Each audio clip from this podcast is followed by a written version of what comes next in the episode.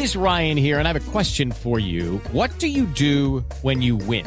Like, are you a fist pumper? A woohooer, a hand clapper, a high fiver. I kind of like the high five, but if you want to hone in on those winning moves, check out Chumba Casino. At chumbacasino.com, choose from hundreds of social casino style games for your chance to redeem serious cash prizes. There are new game releases weekly, plus free daily bonuses. So don't wait. Start having the most fun ever at chumbacasino.com. No purchase necessary. Group. Void were prohibited by law. See terms and conditions. 18 plus.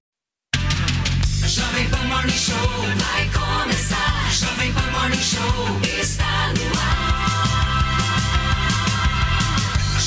Morning Show.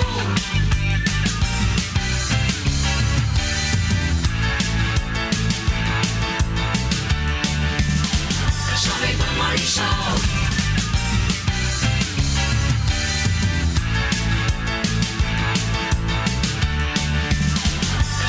Morning Show. É sempre lindo.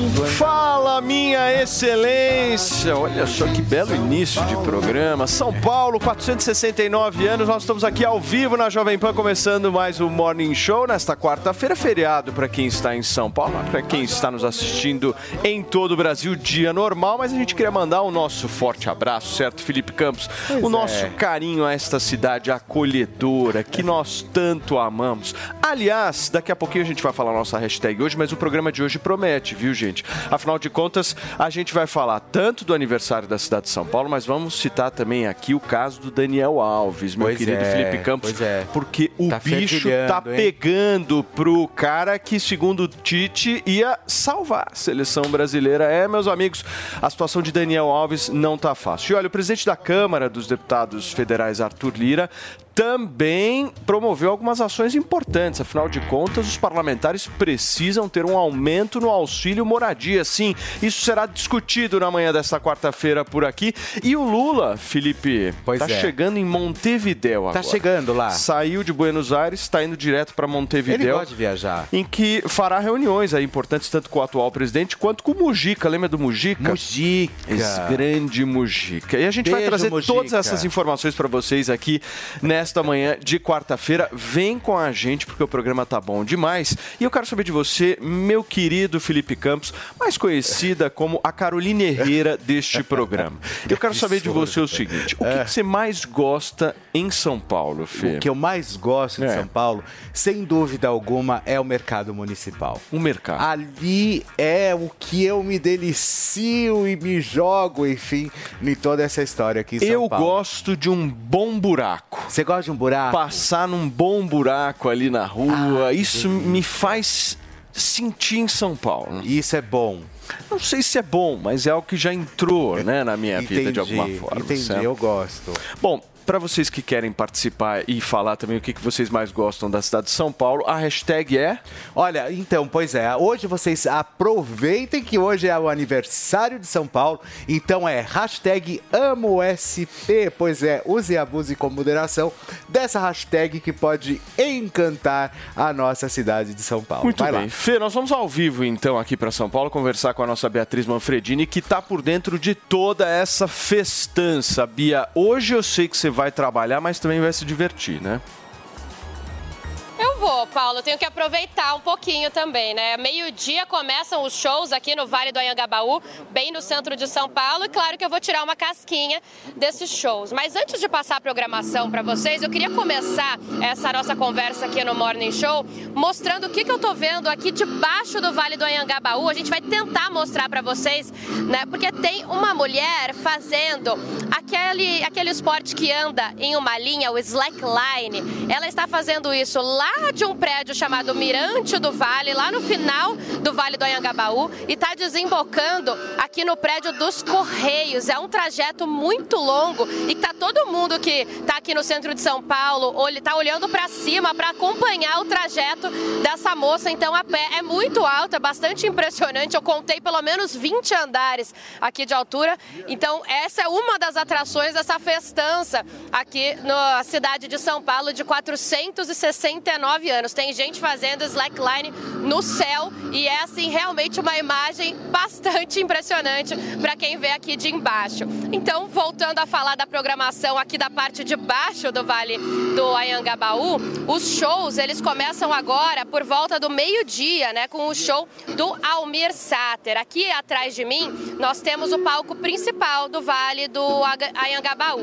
E a passagem de som começa, a, começou agora há pouco. A gente ouve aqui, eles estão então fazendo os testes porque os shows vão do meio-dia até as 8 horas da noite. Então o palco fica bem aqui atrás. A gente vê tá, também o policiamento aqui na região. A entrada aqui no Vale do Aganhabaú é gratuita, mas o público é limitado. Então precisa chegar cedo para conseguir entrar. Depois que o público que lotar aqui o vale, aí eles vão fazer aquela entrada rotatória. Se sair alguém, eles deixam outra pessoa que está na fila entrar e assim vai acontecendo. Então primeiro show meio-dia do Almir, Almir Sater, duas horas Fresno, Vitor Clay e Ted Correia, quatro horas Dona Onete Gabi Amarantos, seis horas Cantor Belo e às oito horas o encerramento com o João Gomes. Esse é o toda a movimentação aqui do Vale do Anhangabaú. Lembrando que menores de 16 anos não podem entrar desacompanhados e não pode entrar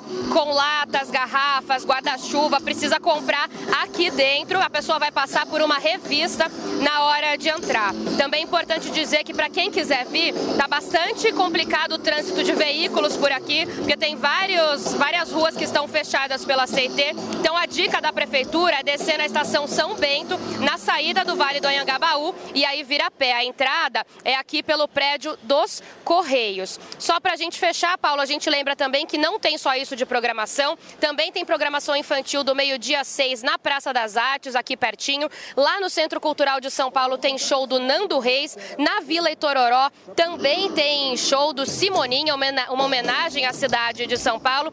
E essa festa, que tem como tema São Paulo, o mundo se encontra aqui, ela não termina hoje. Ela começou no último sábado, dia 21, e a programação vai até domingo, dia 29. Vale a pena checar o site prefeitura.sp.gov.br e dar uma olhadinha no programa que mais combina com você, Paulo. Sensacional a Beatriz Manfredini participando com a gente aqui do Morning Show e trazendo mais informações dessa festança de 469 anos que a nossa cidade, a cidade que a gente tanto ama, faz, faz aniversário hoje. Obrigado, Bia. Um bom dia de trabalho e também de divertimento aí para você. Gente, olha só essa lista que eu vou passar para vocês agora. O general Tomás Miguel, o almirante Marcos Olsen na Marinha e o brigadeiro Marcelo Damasceno na Aeronáutica. O discurso desses novos condutores da Força Nacional é o seguinte: prontos para fazer o que é correto e com compromisso com a farda. O atual general de quatro estrelas, Tomás Miguel Miné Ribeiro Paiva, assumiu o comando do Exército dizendo que vai normalizar as tropas. De cara, ele já suspendeu a nomeação de um ex-ajudante de ordens de Bolsonaro para chefiar o batalhão de Goiás, que é estratégico, o tenente-coronel Mauro César Barbosa Cid, mais conhecido como Tenente Cid.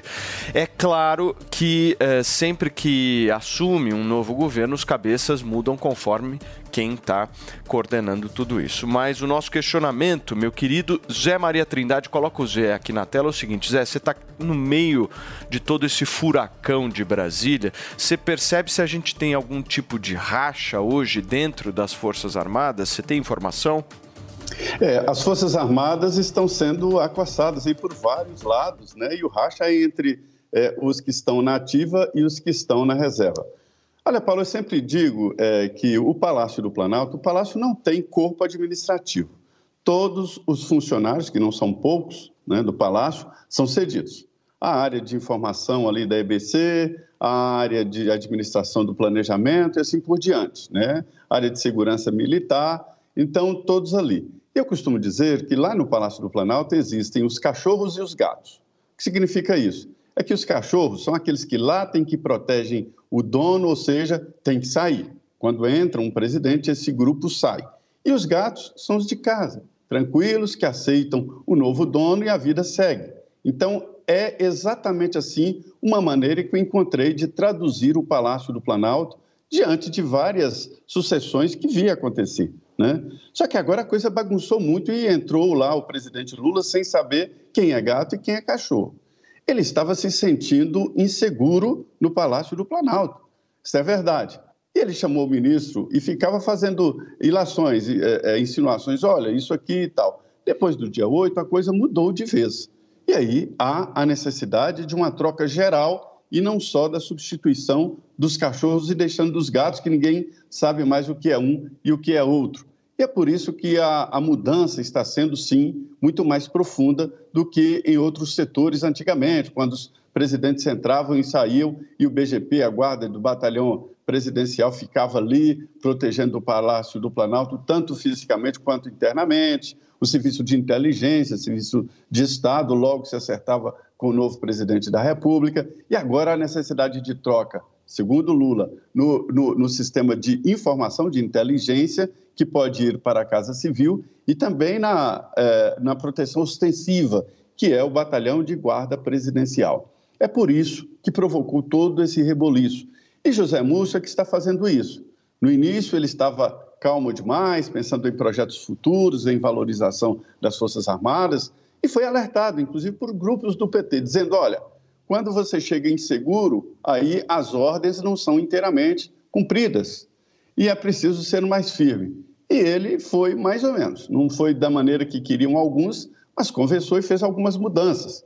A mais grave foi a, a troca de comando do Exército. Né? Aí ele levou três generais para a reserva. O, o, o general que comandava, que já estava na reserva, para comandar o Exército, imediatamente entra para a reserva, que é o general Arruda. O general Stumpf, que ninguém fala dele, mas ele está na ativa e vai para a reserva, porque ele não pode ser comandado por um mais novo, um, um, um, uma, um menos antigo, né? que é o novo comandante do Exército, o general Tomás, que ainda vai marcar a transmissão de cargo. Né? É, e aí esses três saem e entram três novos generais de Exército, quatro estrelas. E aí tem uma grande disputa para ver quem é que será é, puxado para essa condição. E aí o governo já está pensando nisso. Mas isso é política. Né? Então, se o governo quer a política longe da caserna, não pode interferir na, na, na, no, na progressão desses três generais e dos outros que entraram no generalato, e não poderia, por exemplo, interferir na decisão do Exército de nomear o coronel Bom dia, Cid, Tiago, tudo bem? né? Bom dia, Exatamente. Thiago. Prazer falar contigo. Tudo bem, eu que agradeço, viu, pelo convite. Zé, acho que a nós nossa estamos entrevista, então, aqui é no estúdio gravada, só com né? um A pequeno, entrevista- uma pequena... A voz do além, Fê, ela tem aparecido recorrentemente A gente gosta, é programa, que Zé. eles gostam de ir no Morning Show e eles entram, entendeu? Mas faz parte, gente. Quem é, a acredita, voz, é a acredita. voz do Tiago Berrage. Você então, viu, né, meu essa querido voz. Zé Maria Trindade? Deixa, faz deixa só parte. para concluir, então. Por favor, Zé, só para fechar esse raciocínio. Tá, aí, aí houve essa mudança geral e agora é, é, o, o coronel Cid pediu para sair, porque a pressão estava muito grande. Trata-se, como você diz, de um, de um quartel aqui de comandos é, é, especiais que é próximo a Brasília. Qualquer socorro seria desse batalhão. E aí entendeu o governo que seria estratégico demais estar nas mãos de um ex-aliado do Jair Bolsonaro. E olha, gente, já que nós estamos falando aqui de mudanças, a gente não pode falar de. Não, pode, não podemos deixar de falar da troca do comandante do batalhão da Guarda Presidencial. Essa mudança foi feita porque surgiu uma certa desconfiança em relação ao tenente-coronel Paulo Jorge Fernandes.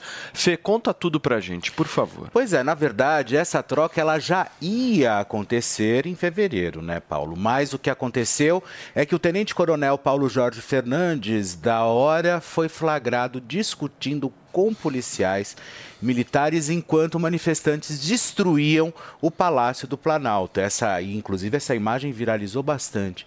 Isso deve acontecer, inclusive, na próxima sexta-feira. Muito bem. Deixa eu dar meu bom dia aqui. Já falei com o Felipe, já falei com o nosso Zé Maria Trindade. E hoje temos um convidado aqui especial. Daniel José vai participar do nosso programa hoje. Tudo bem, Dani? Seja Tudo muito bom, bem-vindo. Grande Daniel.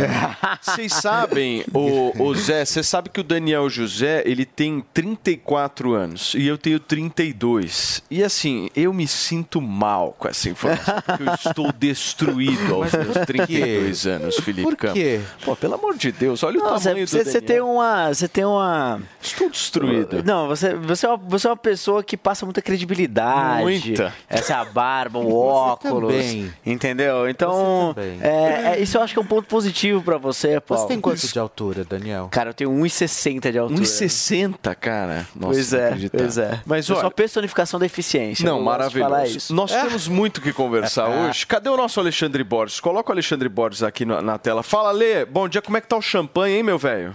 Bom dia, tá ótimo. Olha, eu me diverti com essa imagem minha que você botou ontem lá, contei pra todo mundo, adorei. Obrigado, Paulo, foi muito divertido. Olha o Ale aí, ó. Escuta, vamos conversar sobre essa troca aí no comando da Guarda Presidencial. Como é que você vê, ô Dani, essa relação de confiança do Lula com os militares, né? E quando é que isso vai se assentar? Olha, eu acho que, em primeiro lugar, né, o Exército é uma instituição de Estado. Né? Então, todo tipo de iniciativa que é transgrida ou que tenta interferir de uma forma exacerbada, eu vejo como de uma forma negativa. Dito isso, né, uma mudança de governo, naturalmente acontecem é, mudanças de comando, é, em especial por conta do ataque a Brasília, é, que aconteceu no início do ano, é, tem ali um espaço maior de atuação é, do presidente Lula. É, eu acredito que, estando no lugar dele, eu também é, olharia com muito mais é, cuidado e muito mais atenção do que normalmente olharia se não tivesse acontecido esses ataques.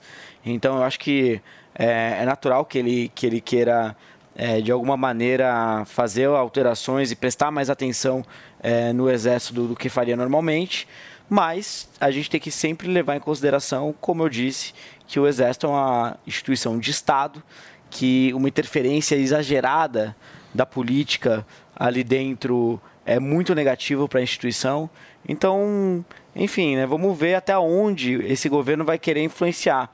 É, quando é, ele né, executa né, essa troca da, da guarda ah, presidencial, é, com veta né, essa nomeação é, do quartel de, de Goiás, é, quando ele é, promove essa alteração já nos, nos grandes nomes ali do Comando Geral do Exército, eu acho que até ali tudo bem. Agora começar a entrar em atividades internas do Exército, como por exemplo as comissões é, ligadas às investigações dos ataques né, em Brasília e outras atividades do Exército, eu já começo a ficar muito mais, mais preocupado. Por hora ainda não, né, eu co- acompanho assim com, com, muita, com muita calma, mas eu acredito que se tiver uma movimentação muito maior é, do presidente é, e de membros do governo de querer interferir em diversas atividades internas do Exército, aí eu acho que a gente já tem que começar a prestar muito mais atenção, que pode ser um sinal amarelo aí para a gente acompanhar. Muito bem. Ale, eu vendo toda essa situação, né, essas trocas, a gente vive um momento no Brasil muito eh, sui generis, né? Porque hoje o grande defensor da democracia, pelo menos internamente, é o Lula, né? Então, se a gente resgatar o passado, assim, a gente analisar o passado, poxa, isso eu jamais eh, pensaria em escrever essa história do Brasil, né? Que em janeiro de 2023, hoje, quem seria o guardião da democracia brasileira, mais uma vez, apenas em território nacional, porque na hora que a gente pensa em, em países vizinhos que talvez não tenham tanto apreço pela democracia, o discurso eu acho que muda um pouco. Mas eh, ele, querendo ou não, ele tem esse poder, Alê. Mas esse poder, ele foi dado pelo dia 8 de janeiro, né? Ele não tinha esse poder no dia 1 de janeiro. Foi depois do dia 8. Sem dúvida. Ele dava indicações durante a campanha que queria essa história da frente ampla e tal, em nome da democracia, ele já falava isso no passado. E a escolha do Alckmin, que um ex-adversário como vice, era também uma parte aí dessa sinalização. Enquanto, por exemplo, Bolsonaro escolheu o Braga Neto, que seria o contrário, seria alguém até mais é, é, é, ao lado dele, que reforçaria ainda mais o, o, o que ele estava mostrando para a sociedade, do que Alckmin, que passa essa ideia de que estaria com Lula fazendo até uma certa.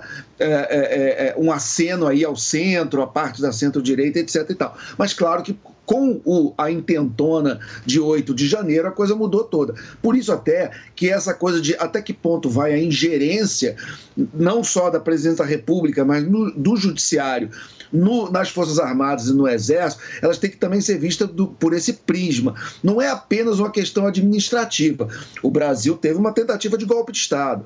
Então, é uma situação fora do normal. Né? É uma situação onde um dos lados ali da, da, da disputa saiu das das regras, saiu das quatro linhas. E, é- e isso tem que ser tratado com a seriedade que é. eu- vocês estavam aí falando que vocês têm 30 e poucos anos, eu tenho um pouco mais do que isso, então eu vou, eu vou lembrar de uma coisa que vocês não devem lembrar, que era a, a Libertadores da América quando eu era garoto, quando eu era adolescente. Que, por que, que os brasileiros não ganhavam Copa Libertadores? Porque Você ia jogar lá na La Bomboneira, lá era pedra, era, era pau jogado, os jogadores baixavam a botina nos times brasileiros, o juiz não dava nada. Então era praticamente impossível para a gente ganhar uma Libertadores. No momento que a Libertadores entrou nas regras e entrou na ordem, o Brasil começou a ganhar um atrás do outro. Eu, eu brinco, até Atlético Mineiro ganhou. Então, assim, é, é, é uma, é uma, foi uma mudança, por quê? Porque você deixou de ter é, é, é, adversários que não cumpriam as regras, que jogavam fora das regras, para ter adversários que jogam nas regras. E isso mudou completamente o destino do- da Libertadores. Eu vejo isso também, a gente tem que olhar, quando a gente está em campo aí nessa, disputa política, a gente tem que olhar qual é o adversário que joga na regra e qual é o adversário que joga fora da regra. E a partir daí, as ações que são tomadas, a, a- vamos dizer, a profilaxia e, e- e o, e o tratamento ao problema tem que levar isso em consideração na análise. Não é um tempo normal, não é uma situação normal. E existe dentro das Forças Armadas uma infiltração golpista. Eu até estou evitando falar bolsonarista, porque fica parecendo que a gente está patrulhando a posição política do militar. E o, militar, como cidadão, ele pode ter a- a- a opção política que ele quiser. Né? Não cabe a ninguém patrulhar a, a- a opção política de qualquer outro cidadão brasileiro. Agora, se o sujeito é golpista, se o sujeito quer uma ruptura institucional, se o sujeito quer quebrar a ordem institucional, por exemplo, cancelar o resultado de uma eleição democrática e legítima e trocar o vencedor na mão grande, no poder das armas, nos tanques, nas baionetas, na força, aí é diferente, é uma outra situação. E a partir daí ele tem que ser disciplinado. Se for um funcionário público, alguém que exerce uma, cade- uma carreira de Estado, tem que ser punido e exemplarmente. Perfeito. Zé, daqui a pouquinho eu vou querer ouvir a tua opinião sobre esse tema, mas antes eu preciso conversar um pouco com Bruno Pinheiro, porque tá rolando aí uma história, gente, sobre a saúde do ex-presidente Jair Bolsonaro. Ele estaria voltando ao Brasil justamente para fazer uma cirurgia, é isso, Bruno? Justamente, e se isso acontecer, já será a quinta cirurgia de Jair Bolsonaro, ex-presidente da República. Você, um ótimo dia que nos acompanha, ótimo feriado aqui nos acompanha em São Paulo. Jair Bolsonaro, ex-presidente da República, que continua em Orlando.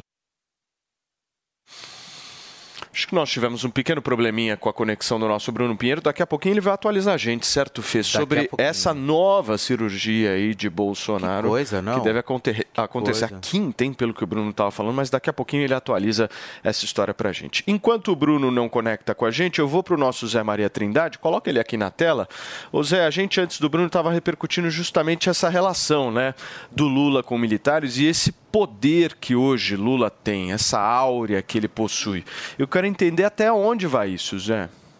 Pois é, você tem toda a razão, né? A partir do dia 8, deram de presente aí a Lula e, e ao Supremo Tribunal Federal argumentos para fazer aí medidas que estão sendo feitas, de prisão de um ex-ministro da Justiça, delegado da Polícia Federal, prender mil e tantas pessoas, fazer interrogatórios rápidos, né?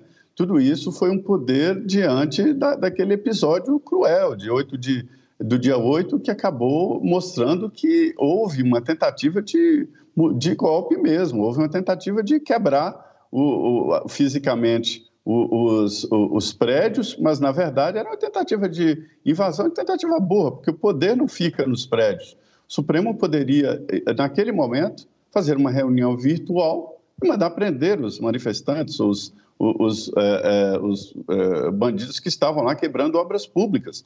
Isso não é política, isso não é manifestação. A manifestação verdadeira estava acontecendo em todo o Brasil em repúdio ao resultado das eleições, não sobre a máquina, mas, mas o resultado eh, da eleição que as pessoas ficam mesmo sentidas.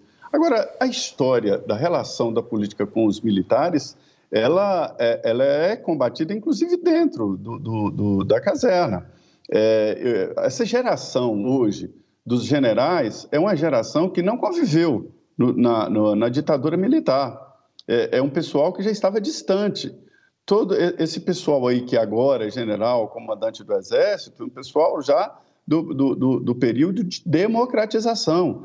Coronel, então, Coronel Cid outros, nem viveram, nem passaram, nem sabem, e, e- e conviveram nos, nos quartéis numa época em que o Exército estava se cuidando, né? dizendo, olha, nós vamos fazer o nosso papel, nosso pa- papel é constitucional, importantíssimo. Tanto é assim que a Constituição dá um capítulo inteiro sobre a função das Forças Armadas, para se ter uma ideia da importância das Forças Armadas. Só que eh, não é para entrar na política, não é próprio, não é talhado para entrar na política, né? E nem os militares querem. Quando Bolsonaro começou a militar politicamente, ia para as portas dos quartéis, defender salário, direitos dos militares, os próprios comandantes viraram o nariz para ele, para se ter uma ideia, né? Então, agora é dizer o seguinte: todo militar tem o direito de se expressar ali eh, internamente, de votar e ter a sua opinião política. Ele tem o direito a voto. A Constituição não dá o direito de se candidatar. Quer candidatar, tem que se desincompatibilizar, ou seja, é assim, várias funções, não é só militar. No Ministério Público é assim, na magistratura é assim também, e funcionário público também, cada um com seu prazo, e nós, comunicadores, também temos é, é, é, dificuldades, nós temos que sair da programação se, quando somos candidatos. Né? Então, é, é- é a Constituição. E eu ouvi de um general o seguinte, é uma realidade. É, hoje, se fizer uma pesquisa, 70, aí um outro general que estava na mesa, eu acho que é 90, 70 a 90% dos militares votaram e defendem o presidente Jair Bolsonaro como política. Aí pergunta, e aí, vocês querem fazer um golpe ou querem um regime de força? Não, ninguém quer no, no- no- no militar. Então, eles sabem realmente a diferença. Não precisa forçar e não precisa jogar o nome das Forças Armadas ao vento, assim. Eles estão diante de um desafio, estão em crise de imagem e precisam urgentemente né, eh, cuidar exatamente dessa imagem.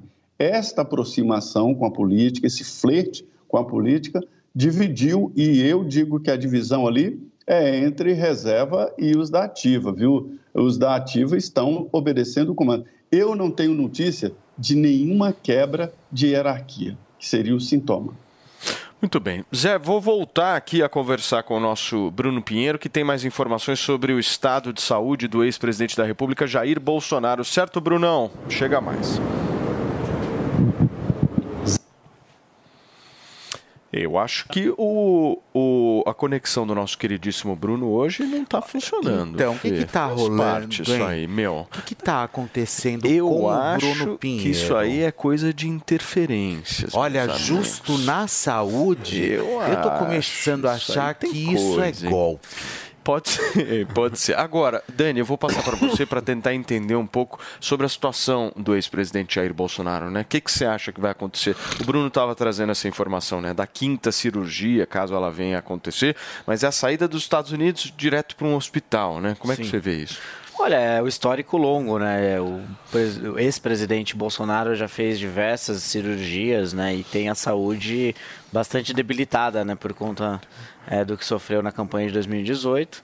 É, bom, vamos ver, né? O que vai acontecer, né? Eu imagino que também tenha um efeito aí, é, talvez até emocional aí da, da derrota nas eleições do ano passado. A gente sabe, né? O quanto que a nossa saúde depende muito da nossa cabeça, né? Do, do quanto que a gente encara as coisas que acontecem com a gente. Mas você Então- acha, por exemplo, a discussão hoje que existe é se haverá prisão, se haverá inelegibilidade, como é que Ah, você acho que esse é um, um assunto que está à parte né, da questão da saúde dele, né?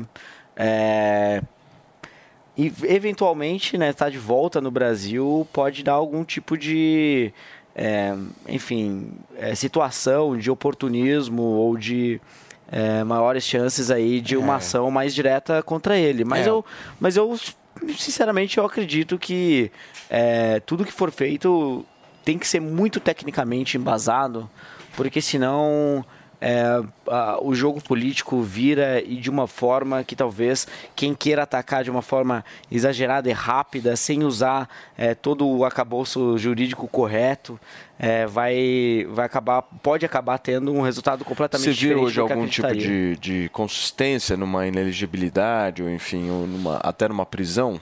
consistência Olha, jurídica que eu me refiro, pegando justamente desse teu ponto de que as coisas elas não podem ser repetidas, né? Sim. Não pode deixar qualquer tipo de brecha aí na história para que se cometam injustiças. Sim, é, eu, eu, pelo que eu tenho visto e conversado com amigos juristas, é, existe talvez já uma, uma, um caminho maior para a inexigibilidade, não ainda para uma prisão. Mas a gente está no Brasil, Olha, né? Eu acho que o Bruno vai trazer a informação qual vai ser a cirurgia. Porque a gente não sabe ainda qual que Então. será essa cirurgia. Antes do Bruno trazer a informação, meu querido Felipe Campos, eu vou ver se a conexão tá boa. Eu- Mas boa? assim, é a última vez Ah que lá eu vou tentar. Brunão, ó, ó. Vamos ver. Bruno Pinheiro, chega mais, meu velho. Ó, o sorriso de ouro, ó. Sorriso e topete de ouro. Vamos lá então entender rapidamente. Espero que a gente consiga finalizar é, a informação então. Antônio Luiz Macedo, que é o cirurgião de Jair Bolsonaro, anunciou então que é importante realizar mais uma cirurgia. Então a expectativa é que ele retorne aqui à capital federal já no final do mês de janeiro, na semana que vem. Não foi informado se essa cirurgia vai acontecer aqui na capital federal ou lá em São Paulo, ou melhor, aí em São Paulo. Vale ressaltar que nos últimos dias, em Orlando, Jair Bolsonaro chegou a ficar internado novamente. Isso tudo é- são as complicações, reflexos após aquela tentativa de homicídio lá em Juiz de Fora, no estado de Minas Gerais, durante a campanha em 2018. Após essa ação criminosa, cerca de quatro cirurgias já foram realizadas e outras internações aqui no Hospital das Forças Armadas na capital federal. Então, a expectativa, aliados de Jair Bolsonaro chegaram já a aconselhar que ele só retornasse no final do mês de fevereiro. A expectativa era ficar cerca de 40 dias a mais em Orlando, mas agora, diante de uma emergência, de uma cirurgia, ele retorna então na semana que vem. Antônio Luiz Macedo, que é o cirurgião responsável, não informou a urgência e em qual região esta cirurgia mas repetiu que é diante de reflexo de outras cirurgias que já aconteceram. Dar maiores informações sobre o estado de saúde de Jair Bolsonaro. E agora sim a gente conseguiu a informação. Tá aí, Brunão. Obrigado sempre com informações quentes aí diretamente de Brasília. O nosso Bruno Pinheiro participando aqui no Morning Show da Jovem Pan. Gente, são 10 horas e 31 minutos. Meu querido Felipe Campos. Tô aqui. É hora da gente dar uma boa dica. Afinal de contas, hoje é feriado aqui em São Paulo. Nada Tem muita de gente de tristeza. boa E hoje. nada de tristeza. Nada de tristeza. Mas, todavia, porém, a gente precisa é cuidar da nossa beleza, certo, meu querido? É Quando eu fundamental. olho pra você, eu vejo um harmonique. Certo, meu querido Andrade? Certíssimo, Você não olha pra Felipe Campos e enxerga um botox bem feito, bem acabado. Eu uso esse produto aí, ó. O Harmonique. Harmonique. Tudo bem, Andrade? Tudo bem, Paulo, e aí? Vamos falar do Botox natural, afinal de Nosso Botox contas, diário. isso aí é um sucesso, É um meu sucesso. amigo. Impressionante. Diz que antigamente tinha já um produto que fazia isso, que dava o efeito Botox, não tinha? Só que Hum. Tinha. era o que, o que eu e o Felipe tava comentando ontem, Sim. que era aquele efeito Cinderela, que dava o efeito Botox e daí Acaba. depois pum, acabava. Diferente do Harmonique. Por quê? Porque o Harmonique, além dele dar o efeito Botox imediato, Paulo, ele preenche a ruga mais profunda. Então, ele não tem esse efeito Cinderela. A partir do momento em que você aplica o Harmonique, quando ele suaviza as rugas, as linhas de expressão, automaticamente ele vai preenchendo aquilo que já virou um pé de galinha, aquilo um que já virou um tratamento. bigodinho chinês. É um tratamento, essa é a diferença. É, um dermo cosmético. Por que isso, gente? Porque a gente fez o produto, a linha da- do Harmonique, eles são dois produtos. Tem o Harmonique dia e o Harmonique noite. Por quê? Antes de tudo, a gente tem que saber o porquê a nossa pele envelhece. Isso é muito fácil a gente descobrir. Claro, Sem tem dúvida. estudos aprofundados também para isso que nossa pele ela envelhece. Por quê? Primeiro, poluição. A gente sa- sai na rua de manhã, levantou, sai, andou, está em contato com a poluição. Quem está em causa- São Paulo não tem acesso a isso. E a partir dos 25 anos. E a partir dos Situação 25 boa. anos. Segundo, o estresse do dia a dia. Isso causa envelhecimento precoce da nossa pele. Tem vários fatores que causam envelhecimento precoce da pele. Quando a gente usa o Harmonique, gente, esse botox diário, o Harmonique dia você passa de manhã, saiu na rua, ele já cria uma barreira na sua pele, uma blindagem, e ele não deixa que esses malefícios do dia a dia penetrem na sua pele, ou seja, ele rejuvenesce a sua pele, ele não deixa sua pele envelhecer antes do tempo. Porque quem tem ruga profunda, aquele pé de galinha, bigodinho chinês, próximo dos 30, Paulo, parenta ter 10, 15 anos a mais, viu? Não, é o meu caso, né, querido? parecendo. Nada, nada. Já não é o caso do É, Daniel José. já ó. não é. Ó o Daniel, maravilhoso, Não, todo maravilhoso. esticado. Exatamente. É. E o que acontece? A gente precisa cuidar da nossa aparência, né, Paulo? Porque ninguém quer ser confundido com a idade a mais que tem, né, Felipe? Pois é, Mas você não. tem 30, 35 anos, você é confundido com 50, Agora, 45, posso te ninguém falar quer. um negócio que é sensacional desse produto? É o Diga. seguinte, porque o Botox, todo mundo tá querendo ficar mais bonito. Literalmente, gente. E é a galera que tá, e a galera que tá mais velha tá se preocupando porque isso é a vida, meu amigo. É a minha vida. Exato. É a vida, a A vida idade é isso chega, não aí. tem como A idade fugir. chega, não tem como fugir. Mas tem como remediar e bem isso. Exato. Muito As bem. pessoas normalmente pensam naquele botoxão, né, ô Fê? Que é a agulhada na Agulhada, testa, exato. enfim, é um procedimento mais a injeção na invasivo. testa. Esse produto que a gente está trazendo para vocês aqui é um botox natural, é você mesmo que passa. E eu vou te falar, Uma linha de eu tratamento. passei depois de dois, três minutinhos, você já sente a sua pele esticar. Exato. Não é que tipo Ele demora um mês pra você sentir, não. É, meu, três minutinhos Exato. você vai ver a tua pele dando aquela esticada, você fala, E sabe caramba. por que isso, Paulo? Porque na composição ele tem o famoso veneno de cobra, que é uma matéria-prima, gente, que tem premiação internacional por, por- justamente por dar esse efeito botox imediato. Então, quando você passa o Harmonic, você já sente aquele efeito tensor na pele, você já sente que a pele deu uma esticadinha. E conforme você vai usando todos os dias, aquela ruga mais profunda, aquele pé de galinha, ele vai sendo preenchido. Por quê? Tecnologia. Já pega o telefone e já liga pra gente no 0800 020 1726. Esse número você conhece, é só ligar. A ligação é gratuita de qualquer lugar que você estiver no 0800 020 1726. Agora. Paulo, oito ácidos hialurônicos da composição, seis antioxidantes, o veneno de cobra. Gente, Não, só é vai tecnologia. envelhecer a sua aparência se você quiser. Senão você vai pegar o telefone Agora. e vai ligar 0800 020 1726. Você também precisa ajudar nessa história. Ah. Não é só jogar a culpa pra galera, não, a responsabilidade pra galera. Porque Diga o que lá. você faz muda essa quantidade de ligações Ah. que as pessoas vão fazer. Quantos por cento de desconto a gente vai fazer nesse produto hoje e até que horas? Paulo, hoje, como é feriado, eu consegui um desconto sensacional e consegui um brinde novo, tá? Ah, que é, pra- faz parte do tratamento do Botox, que é o seguinte: você vai ligar agora no 0800 020 1726, vai falar que tá acompanhando o Morning Show e vai garantir no tratamento Quanto? do Boa, Andrade. 60% de desconto no 60. tratamento de um ano. É 60, não é metade do preço. Mas eu quero é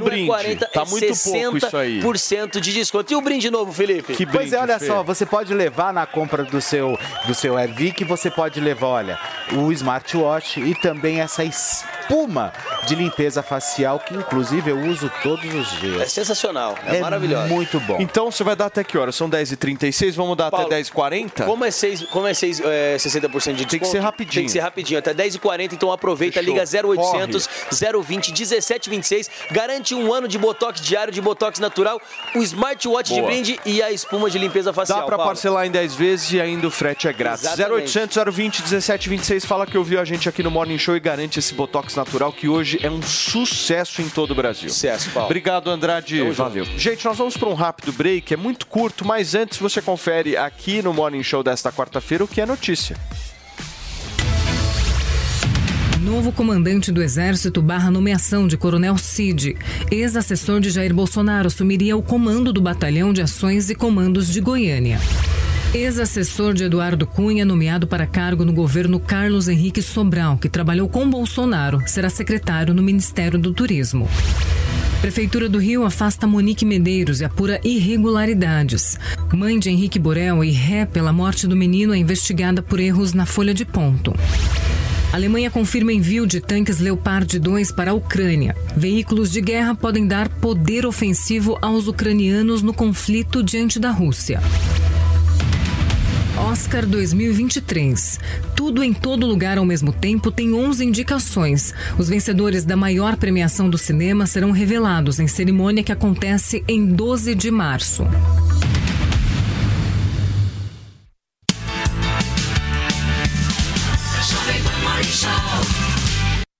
Cada brasileiro é único e com a Uniaselv você escolhe como vai construir a sua história. Entre uma corrida e outra, eu estudo. Correria do dia, eu aprendo à noite, durante o sono dos meus filhos. Com a Uniaselv, o conhecimento te acompanha. Garanta o seu diploma estudando quando e onde quiser pelo Léo App e tutor exclusivo por turma. São mais de 160 opções de cursos e nota máxima no MEC. Uniaselv é EAD, é semipresencial, é do seu jeito. Uniaselv.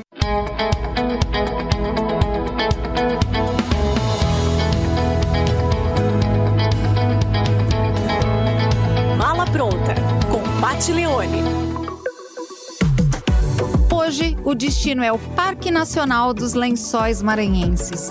Vamos começar por Atins, um vilarejo de pescadores localizado no município de Barreirinhas, estado do Maranhão.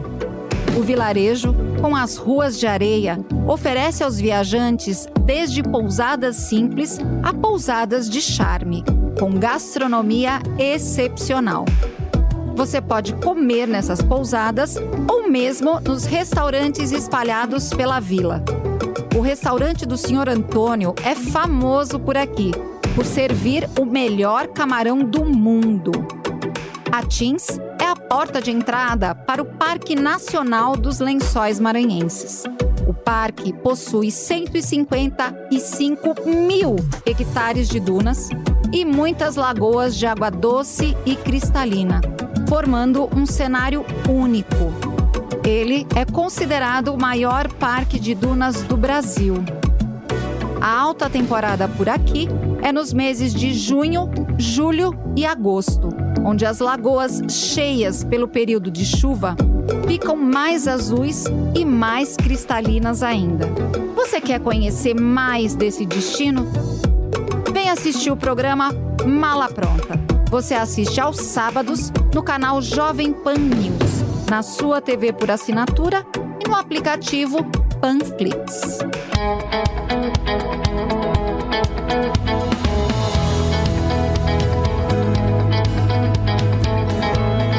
Mala Pronta, com Pati Leone.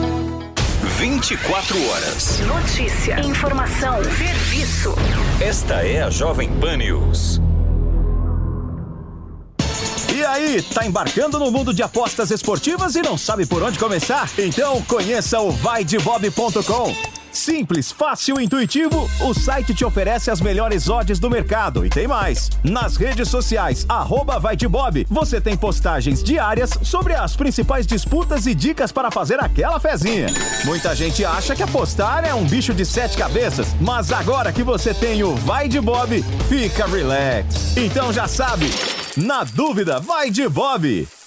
Após uma longa reforma, o Museu do Ipiranga abre as portas para sua visita e o que você não pode perder é de completá-la indo a uma das unidades do maior grupo gastronômico da região, o Grupo Sala VIP. Curta o ambiente retrô da Nico Hamburgueria. Deguste uma massa fresquinha no Nico Pasta e Basta. Aprecie a clássica pizza da Sala VIP. Ou, se preferir seguir no clima da independência, o Bar do Nico, um casarão arejado, onde tudo faz referência à história do Brasil. Mais informações no site gruposalavip.com.br. Sua visita completa. Que inclusive o namoro estava rolando e as imagens demonstram isso. Agora vai falar o governador de São Paulo, Tarcísio Gomes de Freitas. A gente tem as pastorais que fazem um trabalho social importante.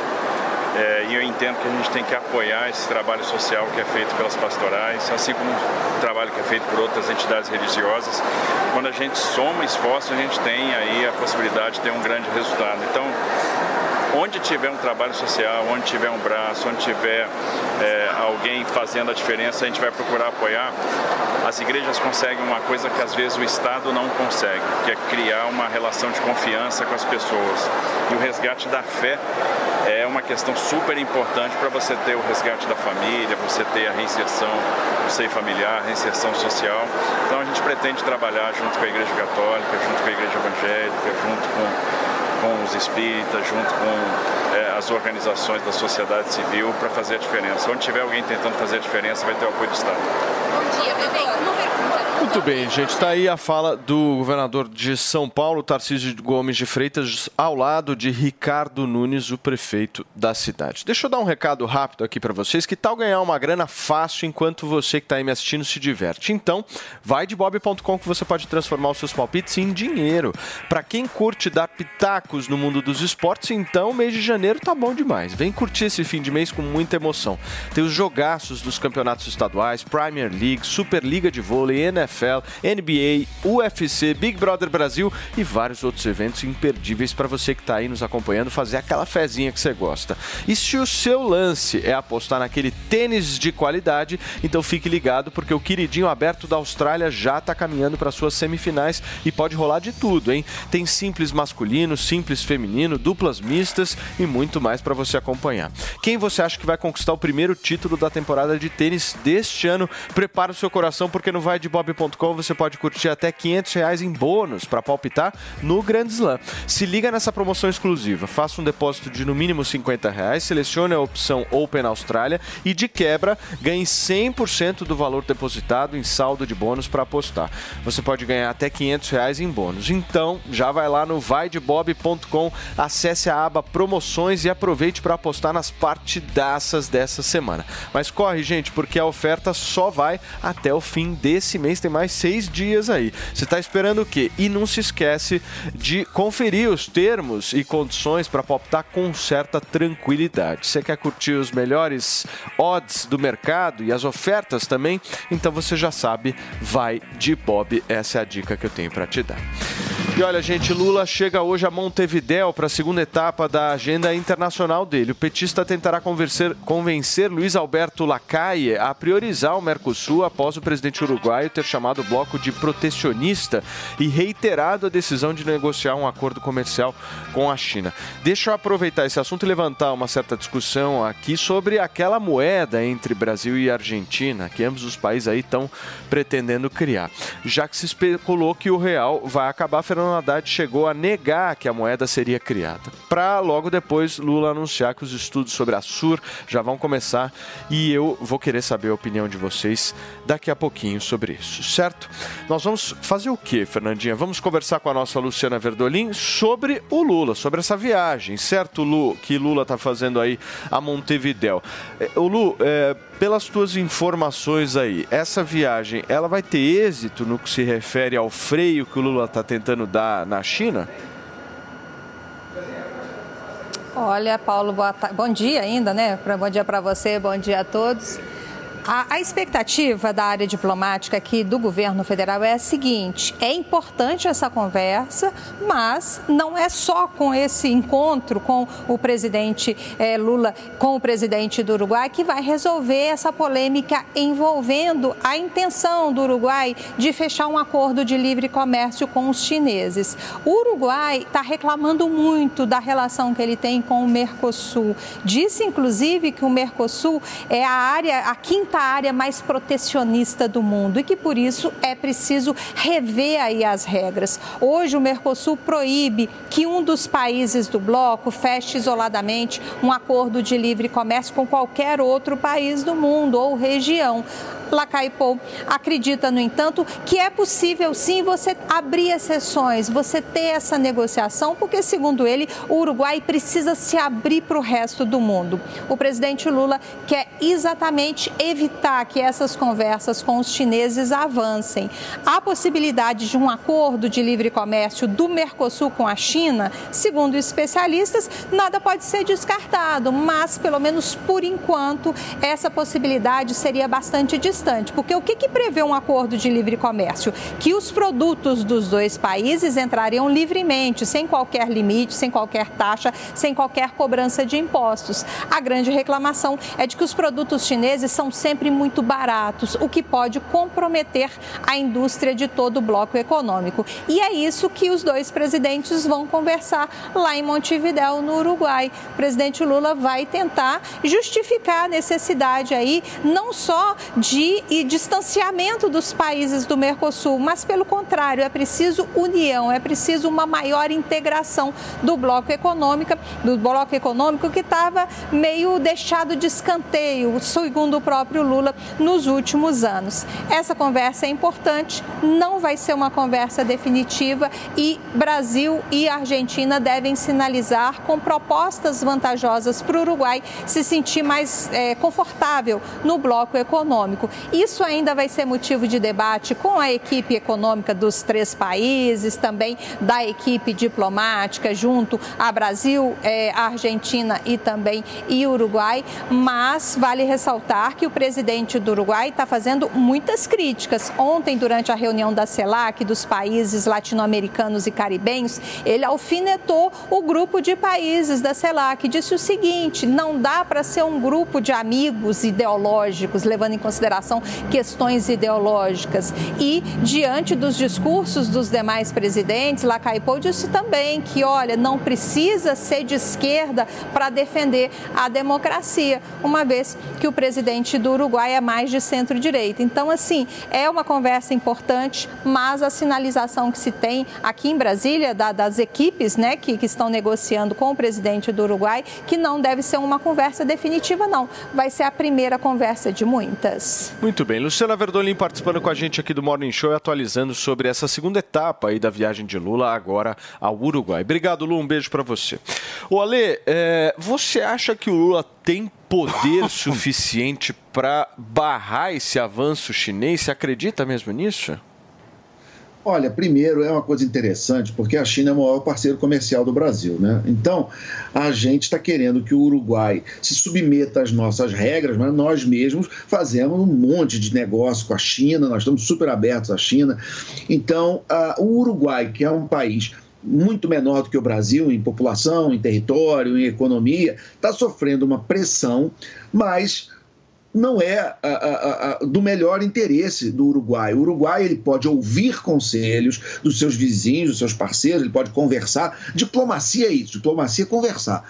Agora, a decisão, e o presidente do Uruguai está muito correto, ele está lutando pelos interesses do seu país, do Uruguai. E se uma, o interesse do Uruguai for negociar direto com a China, dentro dos seus próprios termos, que negocie o Uruguai tem que lutar, o presidente do Uruguai tem que lutar pelos uruguaios. Nós aqui fazemos um monte de negócio com a China, a gente sabe que a China tem esse poder enorme de, de, de, de produzir em grande quantidade produtos e, e, produtos baratos. A China também é uma grande compradora, é outro ponto importante, ela compra muitas commodities, então é um parceiro muito importante nosso. Se o Uruguai quer, quer ter esse tipo de parceria com a, com a, com a China, que tenha para os interesses do próprio Uruguai. Existe esse fetiche dessa coisa de Mercosul, União Europeia, de juntar um monte de países, um monte de burocrata tomando decisões em bloco, mas na verdade o que desenvolve um país é ele lutar pelos seus interesses, que não necessariamente são os mesmos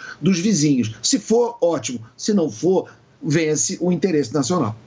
Ô Zé, esse ponto que o Alexandre levanta é interessante, né? Porque o Brasil está querendo que o Uruguai não faça aquilo que a gente faz, né?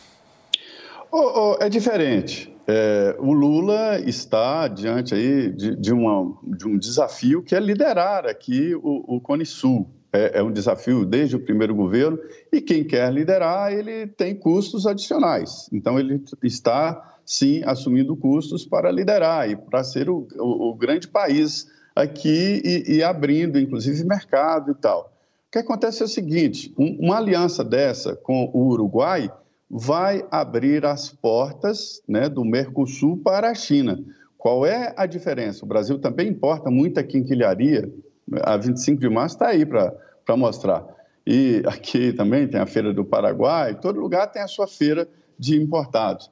A diferença está nos controles. É, por exemplo, é, na área têxtil, nós tínhamos uma indústria têxtil muito grande, muito forte. Foi destruída com a indústria têxtil chinesa abriram aqui para os produtos chineses e aí a gente pagava imposto, o, o, a, a indústria têxtil pagava imposto, chegava aqui camisa pronta de um dólar, não há como competir com a China. Não, é impossível. Só há uma maneira, é através de taxação. E se algum país do Mercosul é, é, compra produtos ou, ou instala empresas chinesas lá e entra aqui pelo Mercosul sem pagar essa diferença, quebra aqui as nossas empresas e os nossos empregos. Então, o debate é mais ou menos nesse nível. Não é não importar, mas é como importar. Esse é que é o debate. E eu me lembro da, da, da, do debate ali do José Sarney para criar o Mercosul, que era exatamente um momento em que se formavam esses blocos de proteção. A, a, a comunidade econômica europeia iniciava ali o, o bloco, não tinha ainda moeda, né? e o Brasil se uniu. Mas não deu certo e não dá certo, porque a diferença do Brasil para os outros países é muito grande. Né? A, a, Argentina é nosso terceiro é, é, parceiro comercial, porque perdeu recentemente, era o quarto, ganhou, aliás, para o, o mercado europeu, que era o nosso é, terceiro parceiro. E sobre a moeda, é, as impressões que eu tenho aqui é de que ela não será criada, é muito difícil, muito complexo criar uma moeda com banco central, com controles, é muito difícil. O que deve ser é uma referência para importação e exportação, numa tentativa vã de substituir o dólar. Nem a Europa, com, a, a, com o euro, conseguiu substituir o, o dólar nas transações internacionais.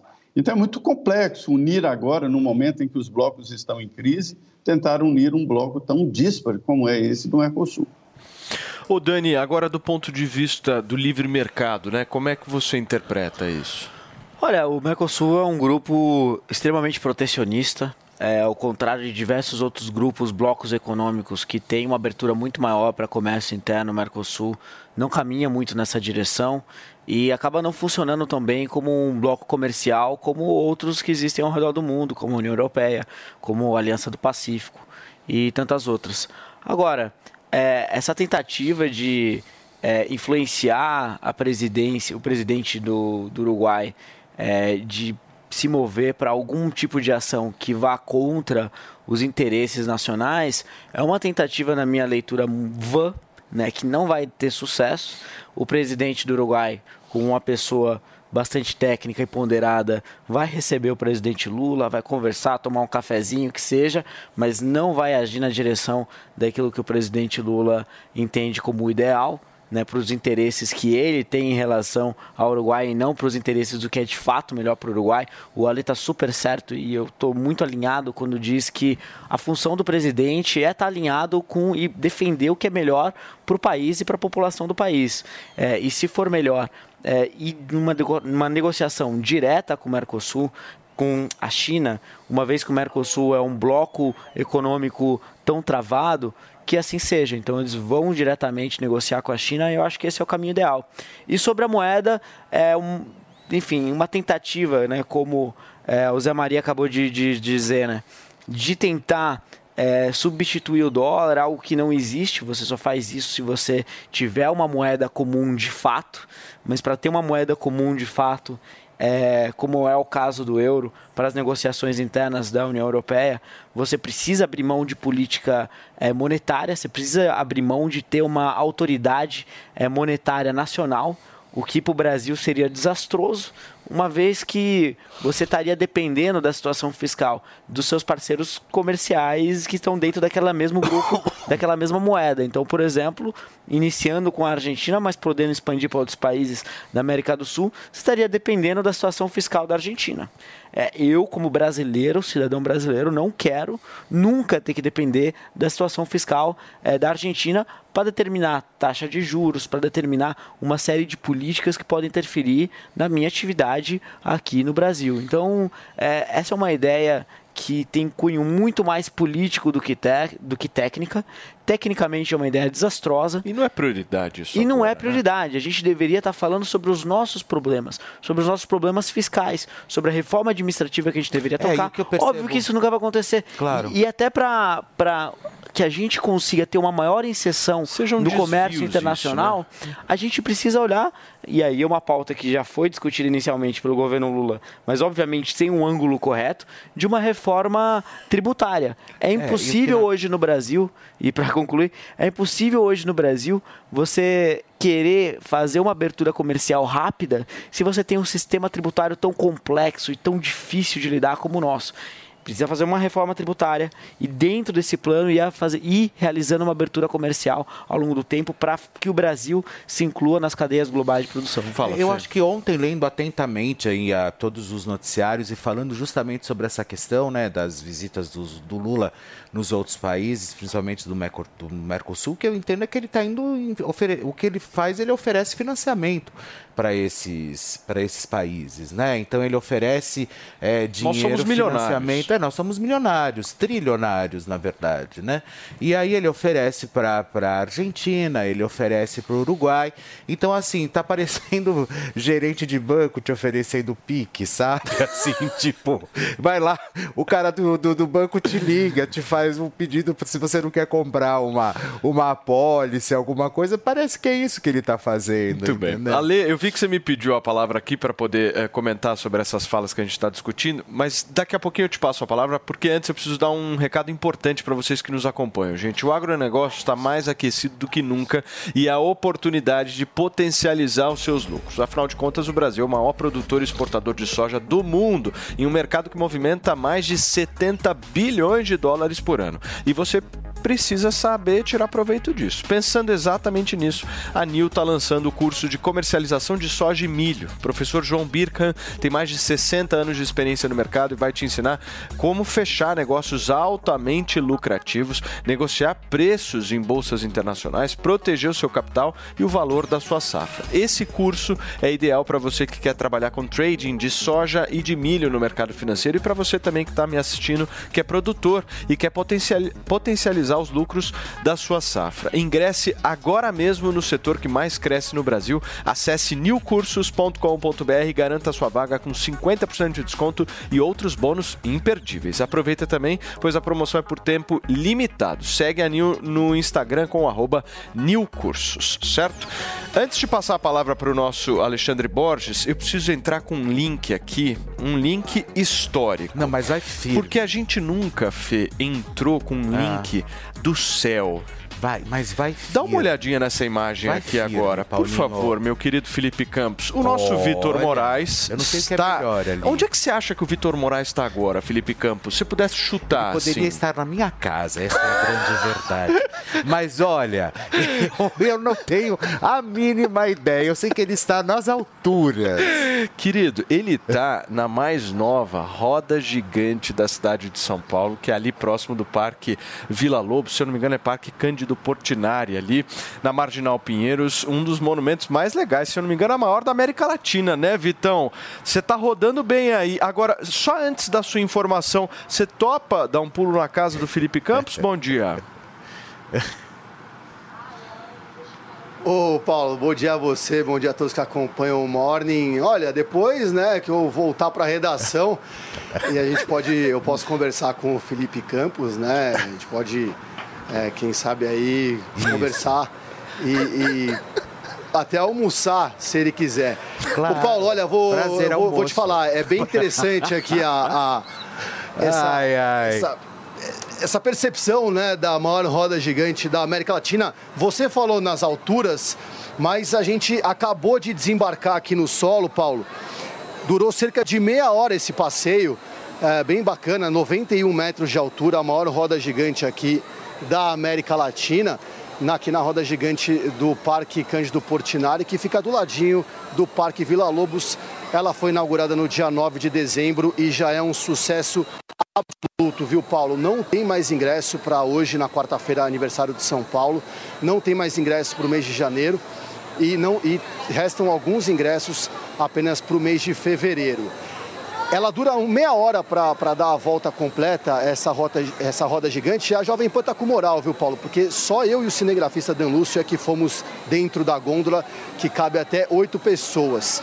A pessoa pode vir sozinha, né? Ela pode comprar o ingresso individual, que e, e ser inserida aqui dentro da gôndola, ou então famílias também. A gente repara bastante as pessoas vindo com as famílias nesse feriado.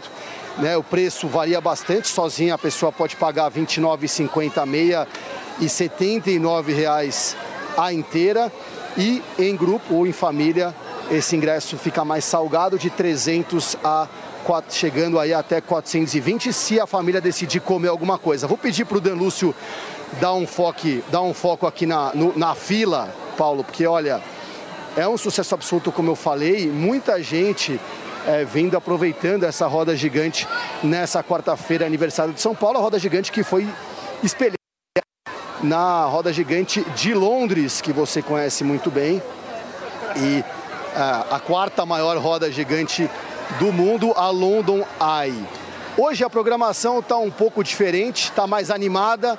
A uma hora da tarde vai ter um DJ aqui perto, ah, do lado da roda gigante, para animar o público. E meio de meia vai ter um bolo aqui de 500 pedaços, um bolo gigante, que ah, ah, o pessoal da roda gigante vai propor para o público para comemorar o aniversário de São Paulo. Essa roda gigante que funciona hoje e também nos finais de semana até às 7 horas da noite, Paulo. Mais tarde a gente vai tentar fazer uma outra volta aqui na roda gigante e, se for possível, a gente te aciona para poder aí sim mostrar São Paulo lá do alto, viu, Paulo? Obrigado, Vitor. Muito legal essa imagem. Uma pena que a gente não conseguiu mostrar você do alto, mas a gente ainda vai conseguir, certo, Felipe Campos? Claro. Além de mostrar a imagem do alto, a gente também vai conseguir fazer esse arranjo um pouco melhor do que um almoço, certo? Meus queridos, nós vamos para um rápido intervalo comercial, é muito curto. Na volta, Ale, eu quero retomar aquela discussão que a gente estava fazendo em relação ao Mercosul. A gente vai para um break e já volta, não sai daí.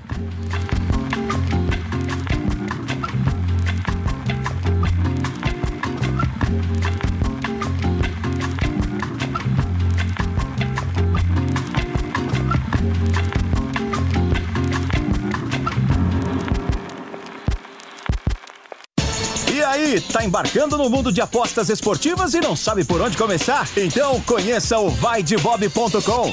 Simples, fácil e intuitivo, o site te oferece as melhores odds do mercado e tem mais. Nas redes sociais, arroba vai de Bob, você tem postagens diárias sobre as principais disputas e dicas para fazer aquela fezinha. Muita gente acha que apostar é um bicho de sete cabeças, mas agora que você tem o Vai de Bob, fica relax. Então já sabe, na dúvida, vai de Bob.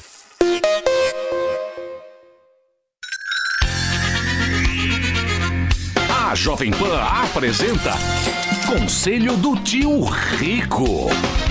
Senhoras e senhores, Daniel Zuckerman, tio Rico está aqui. O que que foi, tio? O que que você está achando? O que você está rindo já? Porra, você tá louco.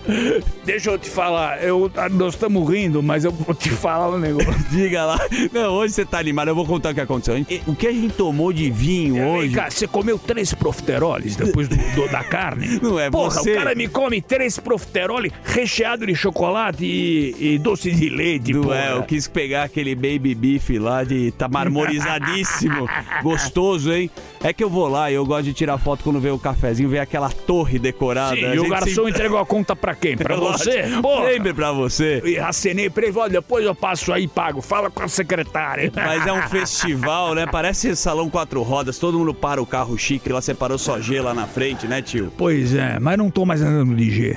Tá o quê? Tá com qual carro agora? Não, eu não tô andando com G porque a turma começou muito em cima das Gs. Popularizou, né? Não, começou a falar, porra, o tio tem jeito qualquer G que para. Os caras acenam na frente. Agora, e como tem poucas em São Paulo, quer dizer, mais ou menos, né? Nós estamos andando de S mesmo, a Mercedinha SAMG, V12, Biturbo e, E vamos vai-se embora. embora.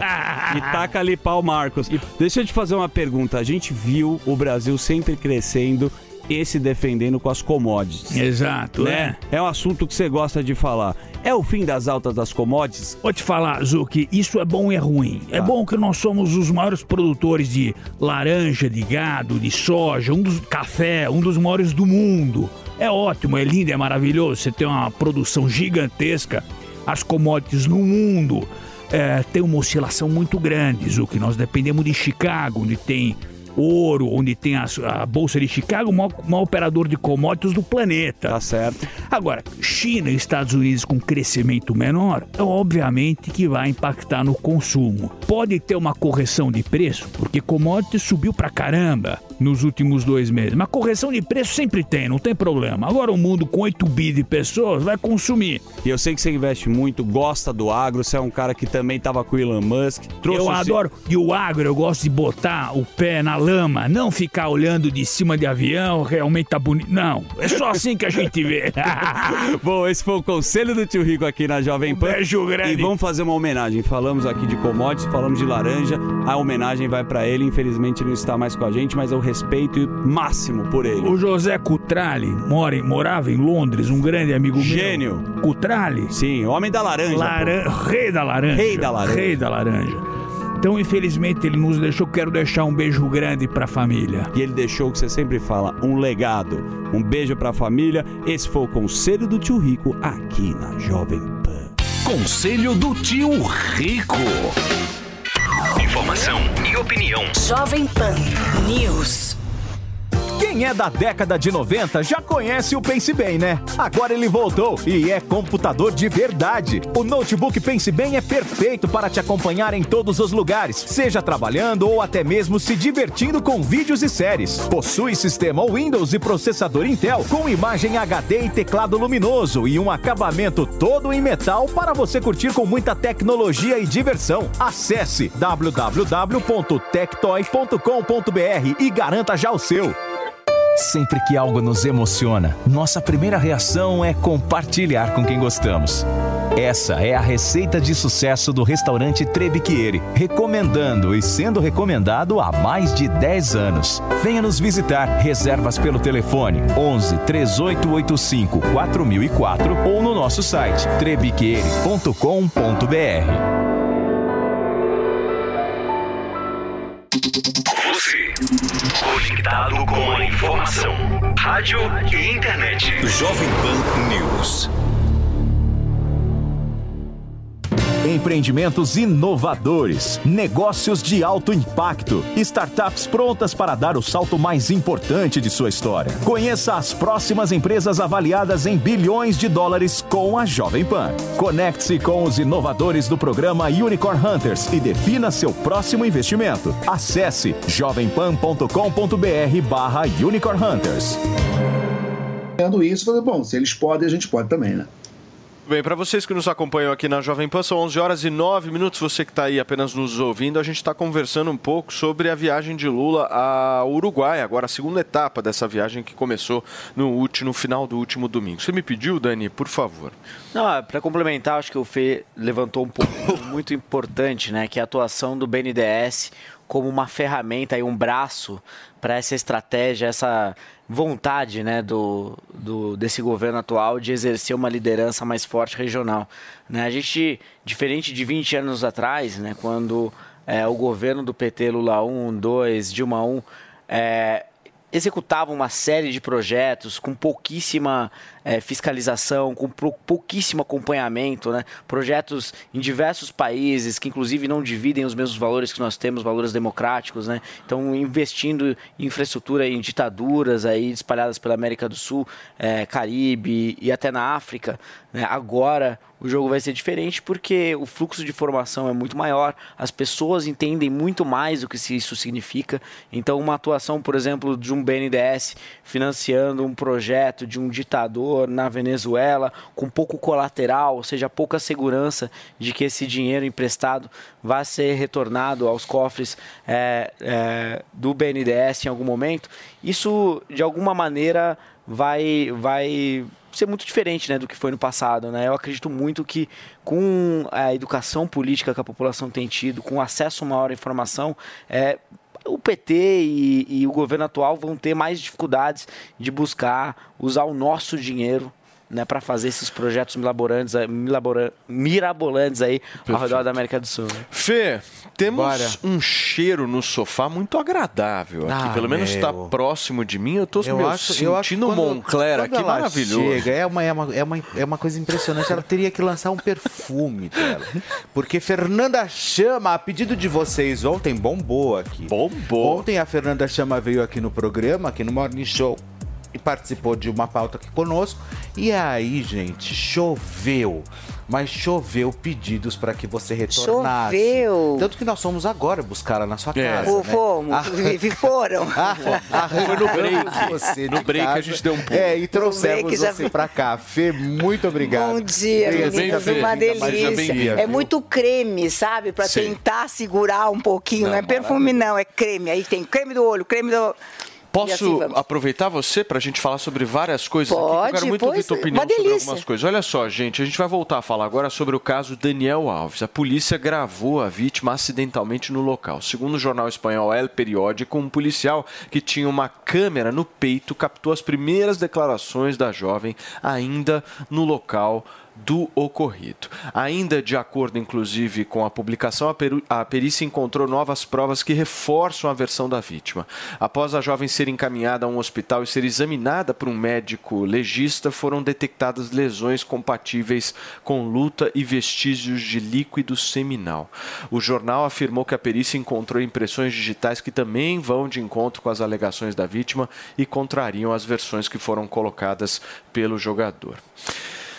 E aí, o que, que vocês ah, acham? olha, eu acho que agora não tem mais Não tem o que falar, né? Não tem mais como tentar, né, de qualquer forma trabalhar com benefícios da dúvida, principalmente no momento que a gente sabe que tantas histórias vieram à tona, né, com, a- com essa questão de estupro, e aí nós soubemos de que forma foram armadas. Mas no caso do Daniel Alves, infelizmente, eu acho que de uma forma extremamente irrelevante, de uma forma extremamente sádica, é, criminosa, eu acho que agora realmente eu acho que ele deve se manter aí é, é, entre um dos caras que mais envergonhou o nosso país, um dos atletas que mais colocou para baixo, eu acho que a nossa visibilidade aí dentro do futebol brasileiro, infelizmente, porque agora a gente começa a trabalhar com a suposição dele ser um criminoso, um estuprador. Essa é a grande verdade, sabe? Porque eu acho que não cabe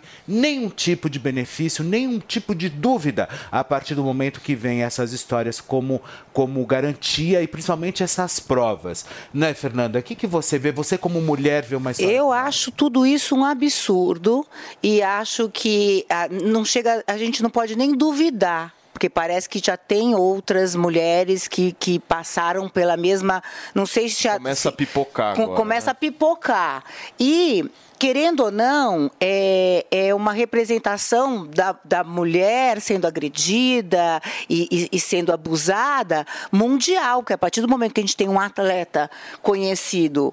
E, e- e estando fora do país, se a gente não toma uma providência, se não tomam lá e a gente assina embaixo com letras garrafais, a gente começa a perder força em várias, né, várias eh, eh, frentes que a gente está buscando. Então, que ele sirva de, de representação da punição e da, da falta do caráter e, e- e da hoje em dia tem que se tomar muito cuidado porque esses essa- esses mal vistos principalmente com uma, com uma representatividade internacional eles têm que pagar porque eles estão representando uma nação. E uma posição de uma nação eu como mulher é, contra esse tipo de abuso é, então vamos em cima eu torço para que tudo de pior aconteça com ele, porque a- a- além do, do abuso, é uma falta de, de, sei lá, de postura, né? De Não caráter. É, de cara, é uma postura que o homem não pode ter depois de tudo que a gente conquistou e estamos conquistando. Então, Não, eu acho que Eu dá acho nojo, que- né? A palavra acho que é nojo. é nojo, é, é- eu não Asco, sei, né? Um é, negócio mas eu acho que é uma doença, porque se- ele não, não imagina o que vai acontecer. Uma pessoa dessa não imagina que é porque pode... até então era muito difícil você ver casos de punições de celebridades, de pessoas que têm um alcance de comunicação muito vasto. Parece até um- uma maior É dificuldade a de que eles poder, sejam do punidos dinheiro, por aquilo né? que eles fazem de negativo. E, e concordo 100%. A punição que ele vai ter após condenado tem que servir de exemplo para que é, muitas pessoas que avançam essa linha, Sim. essa linha de, de se sentir, poder, né? é, de se sentir uma celebridade, de sentir alguém que está acima de qualquer, para um pouco e pensa porque é, você é um cidadão Ô, Dani, normal E não é essa a questão. e tem que ser punido A de questão- acordo. E não é essa a questão. Eu acho que é a síndrome da onipotência mesmo, Exato. sabe? É, eu sou um jogador, eu tenho dinheiro, eu tenho poder, eu tenho isso e eu posso, inclusive, agredir sexualmente quem eu quiser.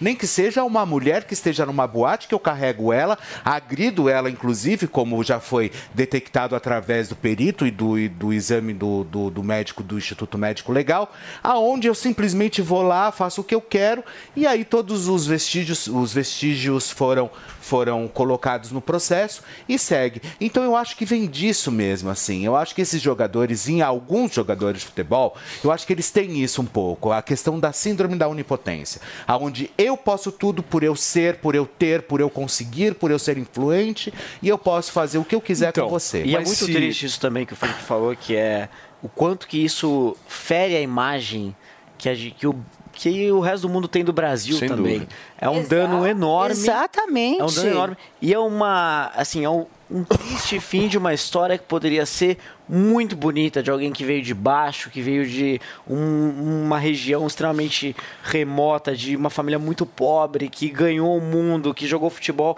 que foi um dos atletas que mais eh, premiações Destacou. ganhou Agora- ao longo da sua carreira. Terminar dessa forma, assim, é, um, é, é realmente Eu é quero muito, muito ouvir o Zé e o Alexandre sobre isso, mas eu vi que o ministro Flávio Dino, o ministro da Justiça, está tentando fazer com que ele cumpra a pena aqui, né? E eu acho que está certo isso, porque se a gente analisar, por exemplo, o caso do Robinho, Robinho tá andando na praia por aí, turma. Livre, leve e solto fora do país. E aí? Como é que fica essa história?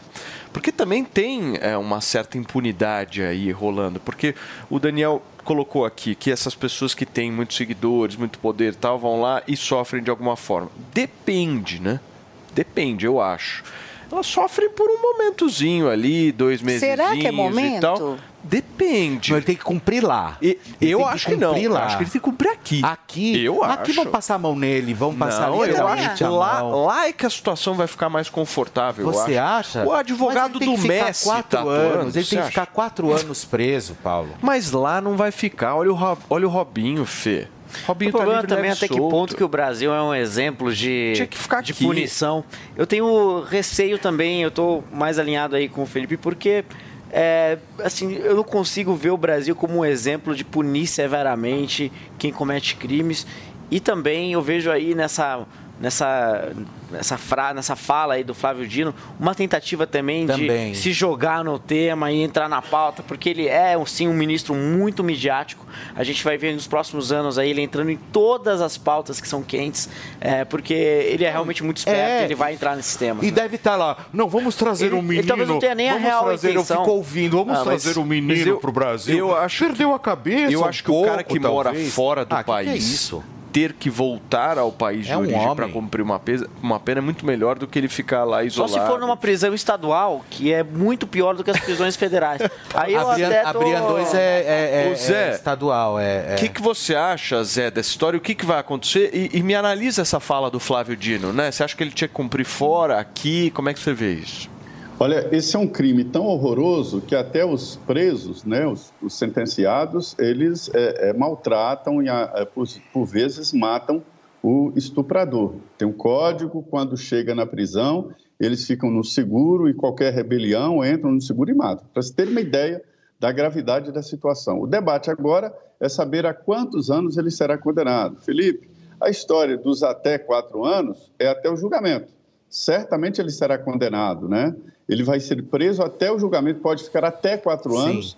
Não investigações. O julgamento ele, ele é solto, né? Mas o que eu acho Mas- ótimo, Zé Maria, eu acho incrível essa lei. Você ficar preso durante a investigação. Você pode ficar de dois anos até quatro anos, dependendo do que se a, se a justiça achar que você deve prolongar ali. Então eu acho isso maravilhoso. Você já está preso só pelo fato de estarem investigando a sua vida. Ô Zé, porque E- o e caso. é Só, só fazer um complemento, Zé. que tem. Pois não. Só, só fazer um complemento que eu citei a questão do Robinho. A situação do Robinho é o seguinte: é, são dois casos relativamente parecidos, mas atualmente eles estão em pontos diferentes. Né? O caso do Daniel Alves, ele está preso lá. E o caso do Robinho, ele foi condenado na Itália e está em liberdade aqui no país.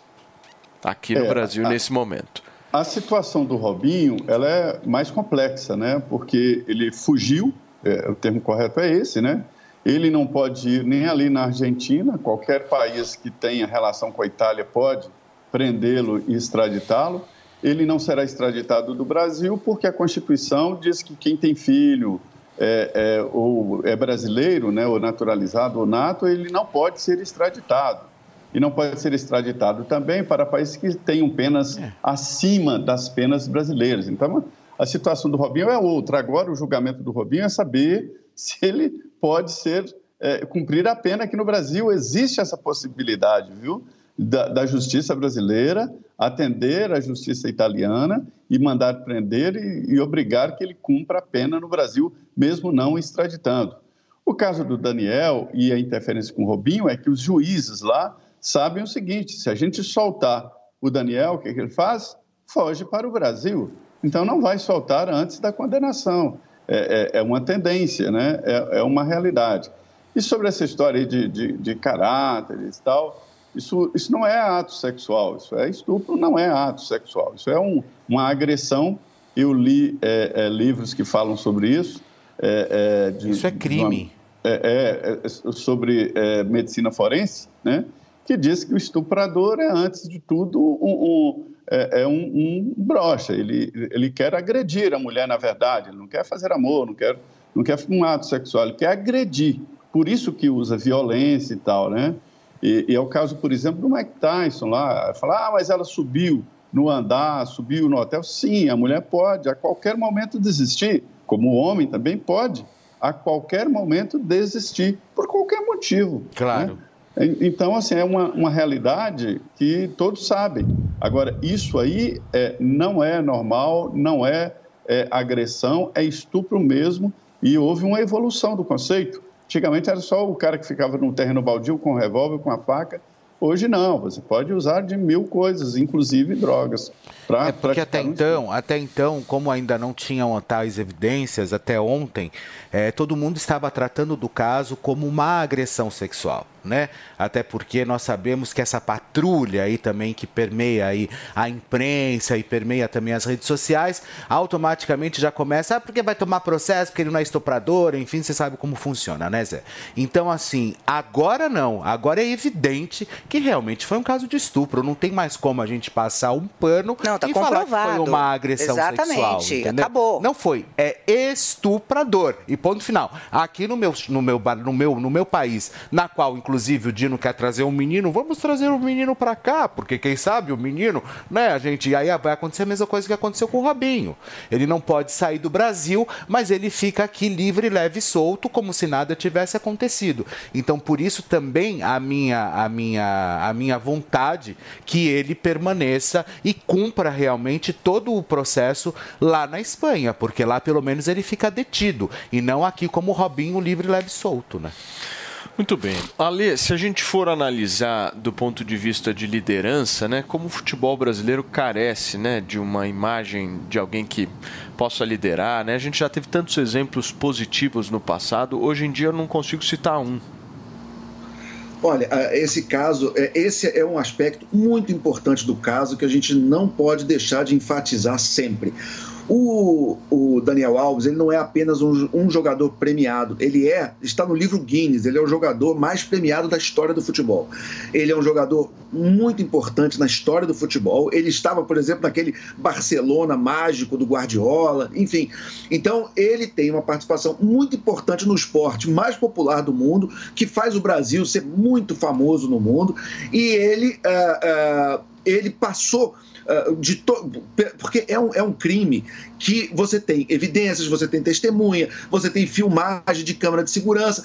Então, já existe um conjunto de evidências que dão uh, uh, todas as indicações que ele realmente cometeu o crime. Ele nega, mas é uma, uma, um conjunto de. Porque a gente também tem que tomar cuidado, claro, eu vou ter que fazer esse asterisco. A gente sempre tem que tomar cuidado para antes de sair condenando, sair falando.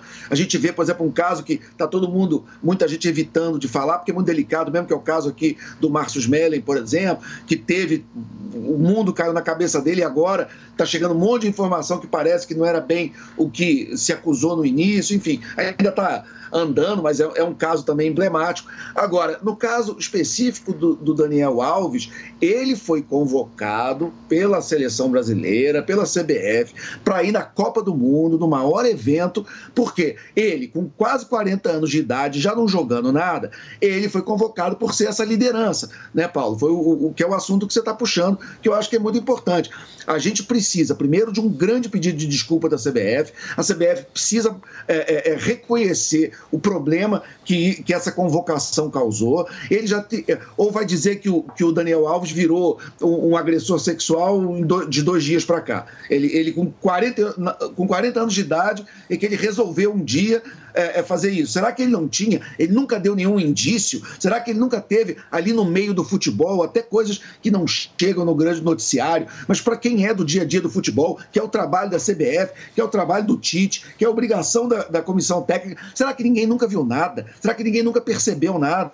Então também está na hora da gente além de punir exemplarmente essas pessoas que cometem essas coisas, começar também a pegar os primeiros sinais de, de jogadores, de celebridade com esse tipo de comportamento e já punir antes que chegue nesse ponto extremo. Ou, no mínimo, não elevar essas pessoas à categoria de líderes, de exemplos, de celebridade, né? de, de, de alguém que fica na rua dando autógrafo para criança, assinando camisa. É, é, é muito complicado, porque isso dá um nó na cabeça das pessoas. Ele até outro dia não era, não era o líder, não era, não era eh, essa, essa, esse eh, símbolo do futebol, e agora ele é o quê? Então, é, é preciso muita seriedade da CBF, das autoridades do futebol, não apenas no caso Daniel Alves, que agora a, a porteira já foi aberta, ele já passou, já está na cara que ele está muito enrolado, mas que outros eh, jogadores que tenham condutas próximas a dele, de repente mais jovens, que estão começando aí uma escalada eh, de agressividade, que não estão sendo olhados. E, e- e- quando a gente for ver, vai descobrir um dia, ele já está na cadeia e o escândalo já aconteceu. Vamos tentar evitar que essas coisas aconteçam. Antes, é muito melhor remediar do que depois eh, eh, tratar das consequências. Olha só, gente, são 11 horas e 28 minutos. Começou o Mega Bota Fora Silvia Design Original. A Silvia Design está vendendo todo o seu estoque a preço de custo. E você pode pagar em até 18 vezes no seu cartão de crédito ou no boleto bancário, com o primeiro pagamento só para maio. Conjunto de sofá, 3 mais 2 lugares, 100% couro, só 18 vezes de 199. E você recebe em até 72 horas. Mega Bota Fora Silvia Design Original. Silvia Design. Móveis de valor. Music Pare de perder vendas para os seus concorrentes. Você pode usar as técnicas da engenharia da persuasão para conduzir os seus clientes em cada etapa da negociação e ter como resultado final o aumento do lucro e domínio do mercado. Esse curso vai transformar as suas vendas, assim como vem transformando as dos nossos alunos. Acesse niucursos.com.br e inscreva-se no curso Engenharia da Persuasão, a linguagem silenciosa das vendas. Comigo, Ricardo Ventura. A Jovem Pan está com você em todos os lugares e em todos os momentos. De manhã, informação e opinião na medida, para começar o dia do jeito certo. Bem-vindo, já estamos no ar, começando o Jornal da Manhã para todo o Brasil. Os principais assuntos. A notícia de última hora. Uma frente fria chegou ao Rio de Janeiro. E aquilo que mexe com a sua rotina. Até o momento, o engarrafamento. Tudo passa pelo microfone da Pan. A Jovem Pan está com você o tempo todo, com som e imagem. De Brasília, Luciana Ventura. Topou preta, como é que foi a conversa com o Marcelinho? Do Rio, Rodrigo Viega. Viu só? Acesse jovempan.com.br, baixe o aplicativo da Panflix e se inscreva em nossos canais no YouTube. Jovem Pan News.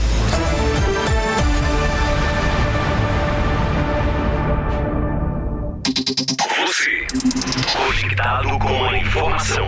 Rádio e internet. Jovem Pan News. E aí, tá embarcando no mundo de apostas esportivas e não sabe por onde começar? Então conheça o vaidebob.com. Simples, fácil e intuitivo, o site te oferece as melhores odds do mercado. E tem mais. Nas redes sociais, arroba vai de Bob, você tem postagens diárias sobre as principais disputas e dicas para fazer aquela fezinha. Muita gente acha que apostar é um bicho de sete cabeças, mas agora que você tem o Vai de Bob, fica relax. Então já sabe, na dúvida, vai de Bob. Sociedade Sociedade As plataformas não são espaços abertos, praças públicas, porque elas têm um CNPJ. Elas são empresas que têm fins e interesses econômicos. Logo, a gente está transferindo a responsabilidade do combate ao crime, entre aspas, para essas plataformas, dizendo agora você é responsável por dizer o que que é certo, o que é errado, o que é verdade, o que é mentira, e estabelecer esses parâmetros.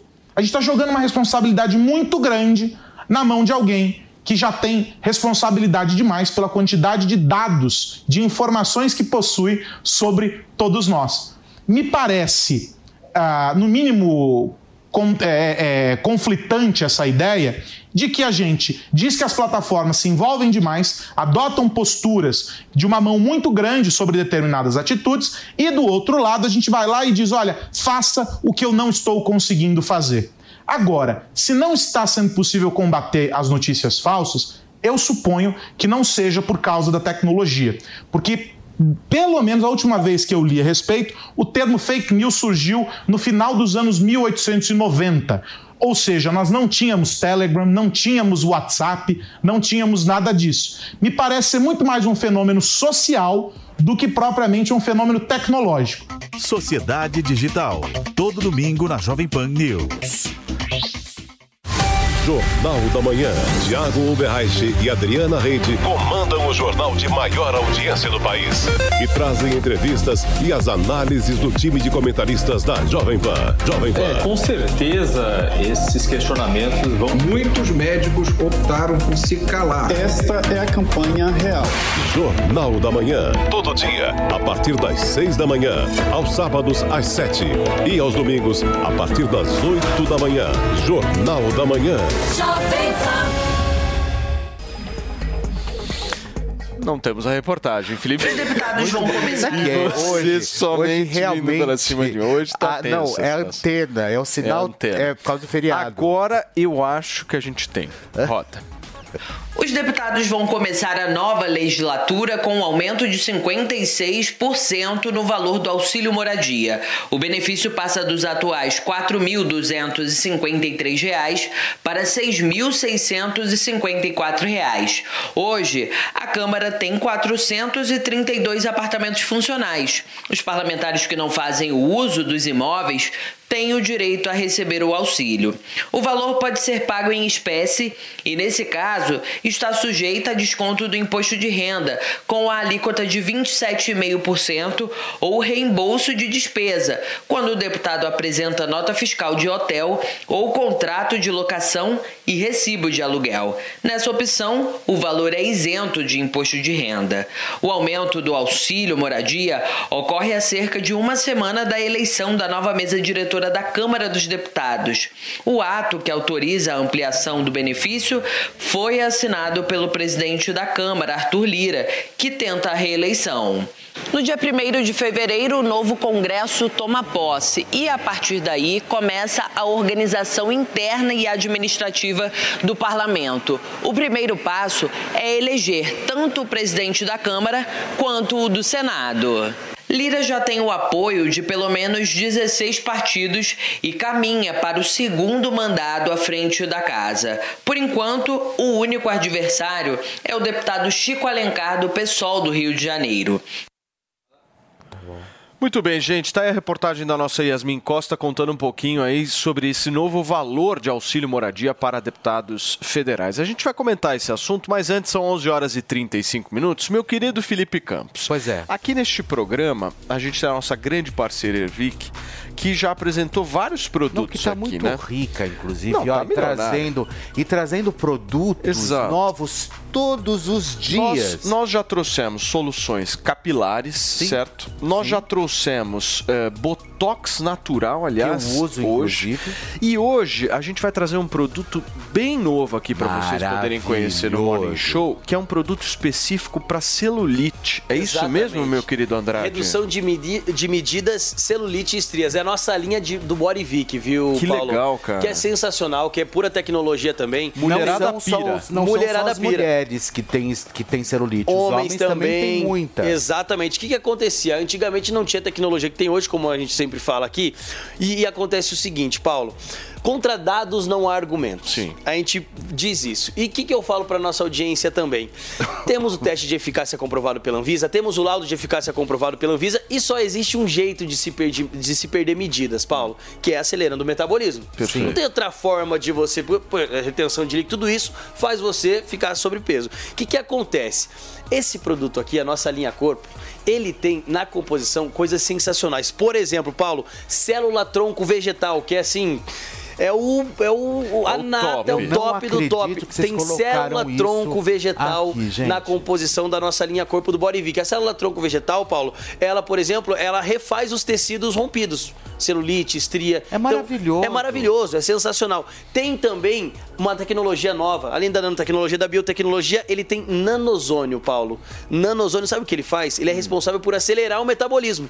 Então, além de acelerar o metabolismo, fazer você perder peso, perder medida, ele ajuda a reconstruir os tecidos rompidos da celulite, da estria. Então, olha onde chegou a tecnologia. E quando eu falo, Paulo, que contra dados não há argumentos, é que no teste da Anvisa, no teste de eficácia comprovado desse produto aqui, em 28 dias, 95% das pessoas tiveram resultado positivo. Porra, que legal, hein? Então, olha só a eficácia do produto, olha onde chegou a nossa ciência, onde chegou a evolução. Então, gente, se você tá aí querendo perder medida, se você tá aí querendo reduzir estria, celulite, aproveita uma oportunidade gigantesca para você conhecer Todo um produto quer, né? inovador para acelerar seu metabolismo, para ajudar aí na retenção de líquido. Então, assim, aproveita, pega o telefone e liga pra Olha gente no essa foto. 0800 020 1726. Vou repetir, ó. massageador, hein? 0800 020 1726. Andrade. Paulo, essa imagem também é de um, de um teste, tá? É dos 28 dias de teste, já teve essa redução aí Sensacional. significativa que é Só para sensacional. entender, hoje você vai fazer uma promoção legal? Sim. Produto novo que a gente está apresentando. Exatamente. O que, que a gente vai fazer hoje? Paulo, é o seguinte, nós estamos aqui com esse produto sensacional. Para Hum. quem quiser, já liga 0800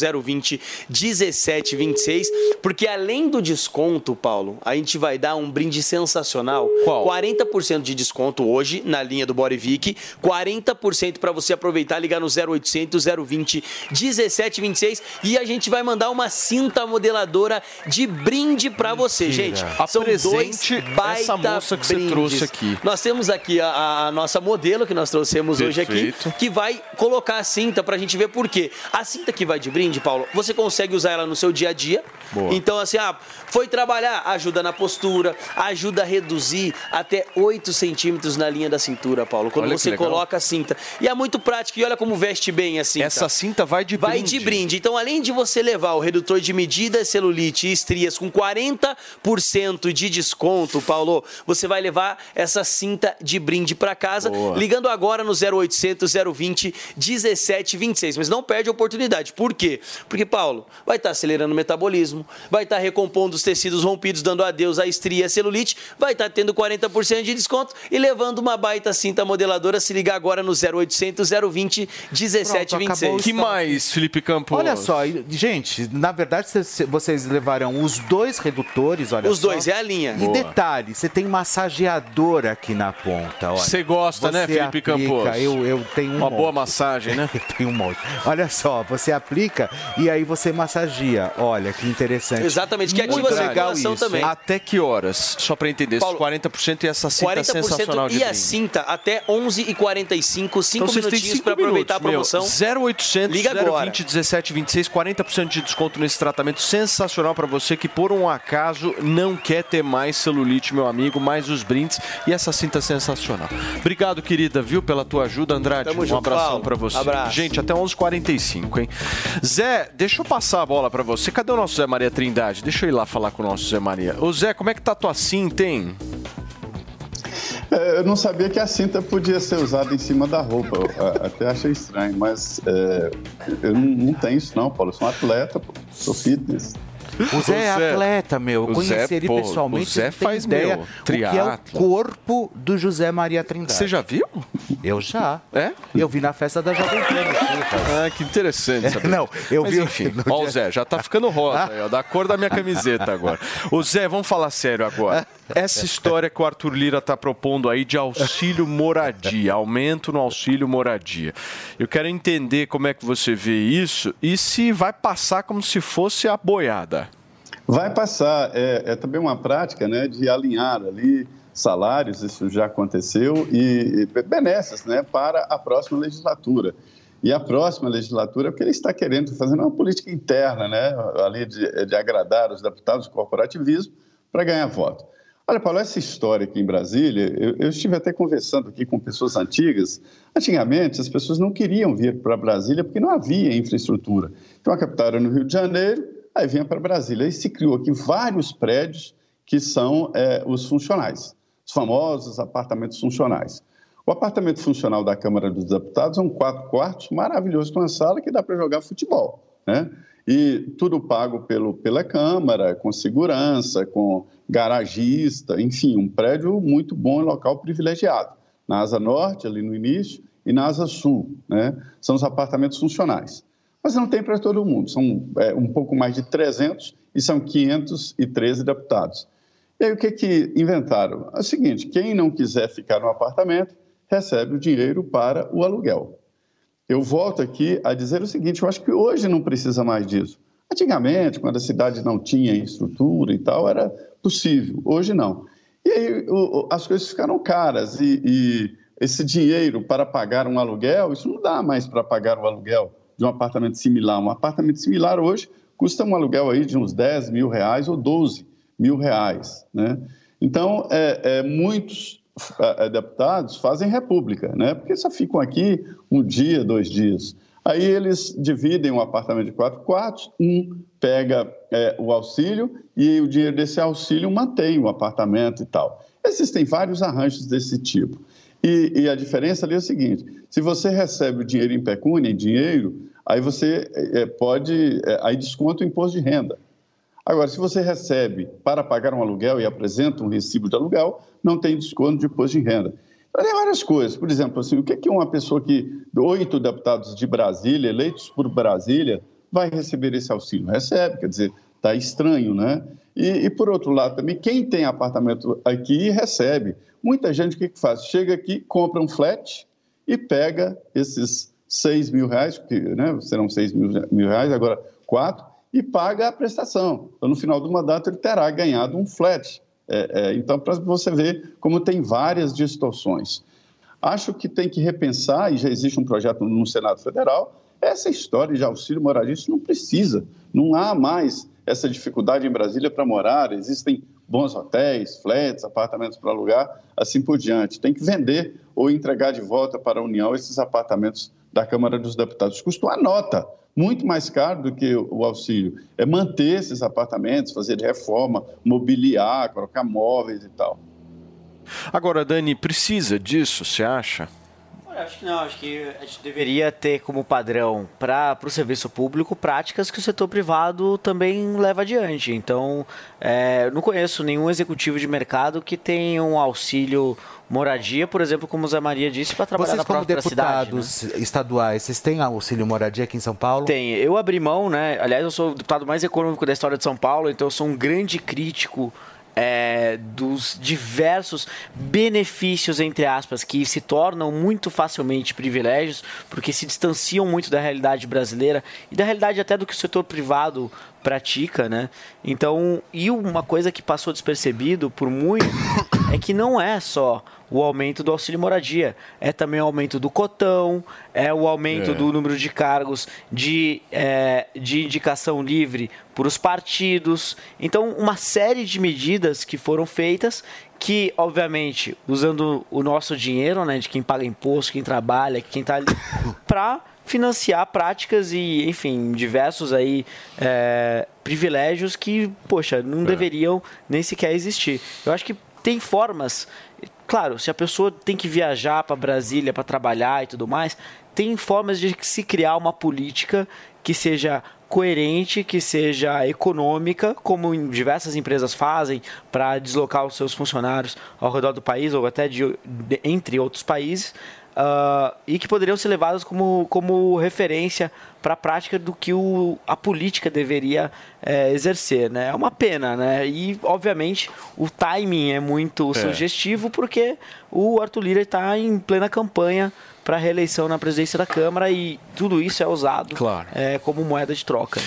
Gente, eu preciso rapidamente aqui girar o assunto porque nós temos uma convidada especial. Nessa semana saiu a lista de indicados ao Oscar 2023. A cerimônia irá acontecer no dia 12 de março nos Estados Unidos e por falar em Estados Unidos, ela está aqui conosco a correspondente internacional especialista em entretenimento que está no aeroporto de Utah retornando, inclusive, eh, da cobertura que ela fez aí de um prêmio muito legal que aconteceu lá, nossa queridíssima, aliás, o Festival de Cinema da Sundance, e vai contar pra gente tudo sobre o Oscar e também sobre esse festival, certo? Minha querida Miriam Spritzer está participando aqui Olha com a gente. Miriam, que Tudo legal. bem, Miriam? Tudo bem. Essa trabalha, hein, Tudo meu? pessoal? Faz um Ela- ela é trabalho muito boa. Faz um trabalho impecável de cobertura do entretenimento e ajuda bastante a Jovem Pan por aqui. Tudo bem, Mi? Chega mais, conta pra gente aí quem é que Tudo são os bem. favoritos do Oscar 2023. Olha, os favoritos do Oscar, a gente já está vendo que teve alguns filmes que receberam algumas indicações mais do que outros, né? O Everything Everywhere All, All at Once está sendo líder de indicações. Também tem o Banshees of Inisherin, que ainda não estreou no Brasil, mas que acho que é um dos segundos colocados em número de indicações. Fablemans, né, que é o novo filme do Spielberg, é um dos favoritos, até porque recentemente recebeu o Globo de Ouro. E tem muita coisa aí que, que apareceu de surpresa, alguns novos nomes que até então não tinham aparecido em nenhuma premiação. E o mais impressionante é que um filme alemão chamado Nada de Novo no Front, que está disponível na Netflix, produzido a propósito por um brasileiro, também foi indicado não só como melhor filme estrangeiro, e também está na categoria de melhor filme. Então, e esse também é um dos filmes que está indicado a um maior número de categorias. E é bem o tipo de filme que a academia gosta de votar. Então, talvez a gente tenha alguma surpresa grande aí em março. Opa! E o que, que você acha, Fernandinha? Qual que é a tua expectativa? Eu Você adoro. ficou feliz com esses? Você que Adorei, é- adorei os indicados e é impressionante como eles eh, hoje em dia, cada vez, cada ano mais, inclusive na, na minha área que é do teatro musical, dos espetáculos, eles já falam das produções brasileiras ahn, com mais conforto na palavra, vamos dizer assim, né? Então hoje você vê uma indicação, não olha um brasileiro, não, olha um brasileiro está indicado, assim como nos espetáculos também. Eu antes de vir para cá, no carro inclusive, estavam ligando de lá, é, é, vendo se o, o que que a gente poderia indicar com teatros que não estão sendo ocupados na Broadway, para eles entrarem em contato. Olha, isso é com produções daqui brasileiras para entrar em cartaz no, no- em Manhattan, no Times Square. Então, quer dizer, hoje a gente conversa de igual para igual. Talvez não tenhamos tanta tecnologia, né? E tanto incentivo, mas qualidade. Hoje o internacional está assim, temos, ó. sim, nós temos. É que o brasileiro não gosta de colocar a mão no bolso quando o assunto é audiovisual. Isso é um bom ponto. Eles gostam de fazer tudo na gambiarra, entendeu? Mas temos muito, É, mas muitas quando- produções muito inteligentes, realmente boas. no Brasil, é. rola uma grana bacana. Mas- O que, que foi, Miriam? Mas, gente, um- uma das coisas que a gente tem que levar em consideração é que o Brasil faz filme em português. Então, ele entra na categoria, geralmente, de, estrangeiros. filmes estrange de língua estrangeira, né? Porque mudou esse critério. A gente tem hoje o Triangle of Sadness, né? O Triângulo da, da Tristeza, que é um filme sueco, concorrendo aí em categorias de filmes americanos, porque ele é todo inglês. A gente tem a Argentina, que está concorrendo agora, recebeu o Globo de Ouro para melhor filme de língua estrangeira pelo Argentina 1985 e agora vai concorrer ao Oscar também nessa mesma categoria. Só que tem que lembrar, a Argentina é um país como o Brasil, que tem uma super tradição de cinema e faziam 20 anos que não era Sim. indicado a um Oscar. Sim. Olha que então, legal. assim, é, é muito difícil. Eu, eu- eu voto no Globo de Ouro, né? Então a gente vê o quão difícil é para chegar nessa lista dos indicados. É. É, passou aquele tempo, né, que eles diziam, ai, é uma honra apenas ser indicado. Mas realmente é, porque a gente vota de 500 coisas para cinco em cada categoria. Olha então é difícil que o Brasil passe assim. Assim tem que ter uma produção muito grande. A gente acaba indicando os nossos filmes para representarem no Oscar muito tarde comparado a outros países. Eles né? viam Mas, muito assim, bem a Argentina, né? Ele, engraçado, eles viam os filmes argentinos, que eu adoro particularmente, eles É. viam muito bem a Argentina, então, como filme estrangeiro. Mas, né? mas o Brasil também é super Mas o. Brasil gente é exatamente. Brasil, Cidade de Deus. Cidade de Deus, é. Temos vários, né? Então, o Brasil ele não está fora da corrida. Ele apenas tem que competir com vários outros países que às vezes e assim existe uma campanha do Oscar, né? Que, que muita gente não fala porque tem que convencer 10 mil pessoas a votar nessas categorias. Ah, a é. academia é. um grupo de 10 mil pessoas. Então, é, não é simplesmente em votar. Tu tem que convencer essas pessoas a assistirem. Por isso que os filmes participam de festival. Por isso que, enfim, fazem 400 mil entrevistas com os veículos mais variados. Então, o Brasil, eu acho até assim, se a gente começasse a indicar os nossos filmes um pouco mais cedo, a gente ia ter mais tempo nessa corrida do Oscar. Eu achei interessante o que a Mi falou também, porque alguns anos atrás, não sei se há dois, três anos atrás, o filme coreano, o Parasita, né? Ganhou o melhor filme Sim. em geral. É, então isso mostra, por exemplo, a importância de se fazer produções. Uma e campanhas, né? É. E campanhas, Mas exatamente. o Parasita, ele antes já tinha participado de vários festivais de cinema internacionais grandes, Mila. participou do New York Film Festival, chegou a receber prêmio e ganhou todos os prêmios da crítica antes. A gente está vendo isso acontecer também com o Triângulo da Tristeza, a gente está vendo isso acontecer com vários outros. A Argentina ganhou vários prêmios até então nas outras Já premiações. vai fazendo um currículo antes, é isso? Vai, vai ganhando um buzz, né? Que a gente fala, a Sim. palavra é buzz, que é um barulhinho. E aí todo mundo fica animado, Que todo mundo chique pensando falar isso. É buzz. Cê- né? Nossa, agora eu vou começar a usar. Eu, quero fazer, um buzz. Eu queria pra fazer uma uma rádio- eu quero- a famosa rádio É, peão, Eu quero, eu quero fazer uma pergunta para Mi. Mi, é, agora eu acho que não sei se o que você pode é, responder sobre isso, mas eu acho que a, a- a Academia Internacional de Cinema, eu acho que eles começaram a olhar o Brasil de uma outra forma, principalmente quando o brasileiro para de vender só a questão da caatinga, daquela coisa da pobreza, enfim. Você acha que isso mudou muito o aspecto ali de como olhar o filme brasileiro? Eu acho que a gente doa a nossa linguagem cinematográfica, né? Ano passado, o filme que representou o Brasil foi Deserto Particular, que era um filme super sobre relacionamentos. Claro que mostrou uma parte pobre da Bahia, tal, mas mostrou também Curitiba, mostrou várias coisas do Brasil que eles não, nem ima- imaginam. O Brasil tem inverno, sabe? Era uma coisa impensável.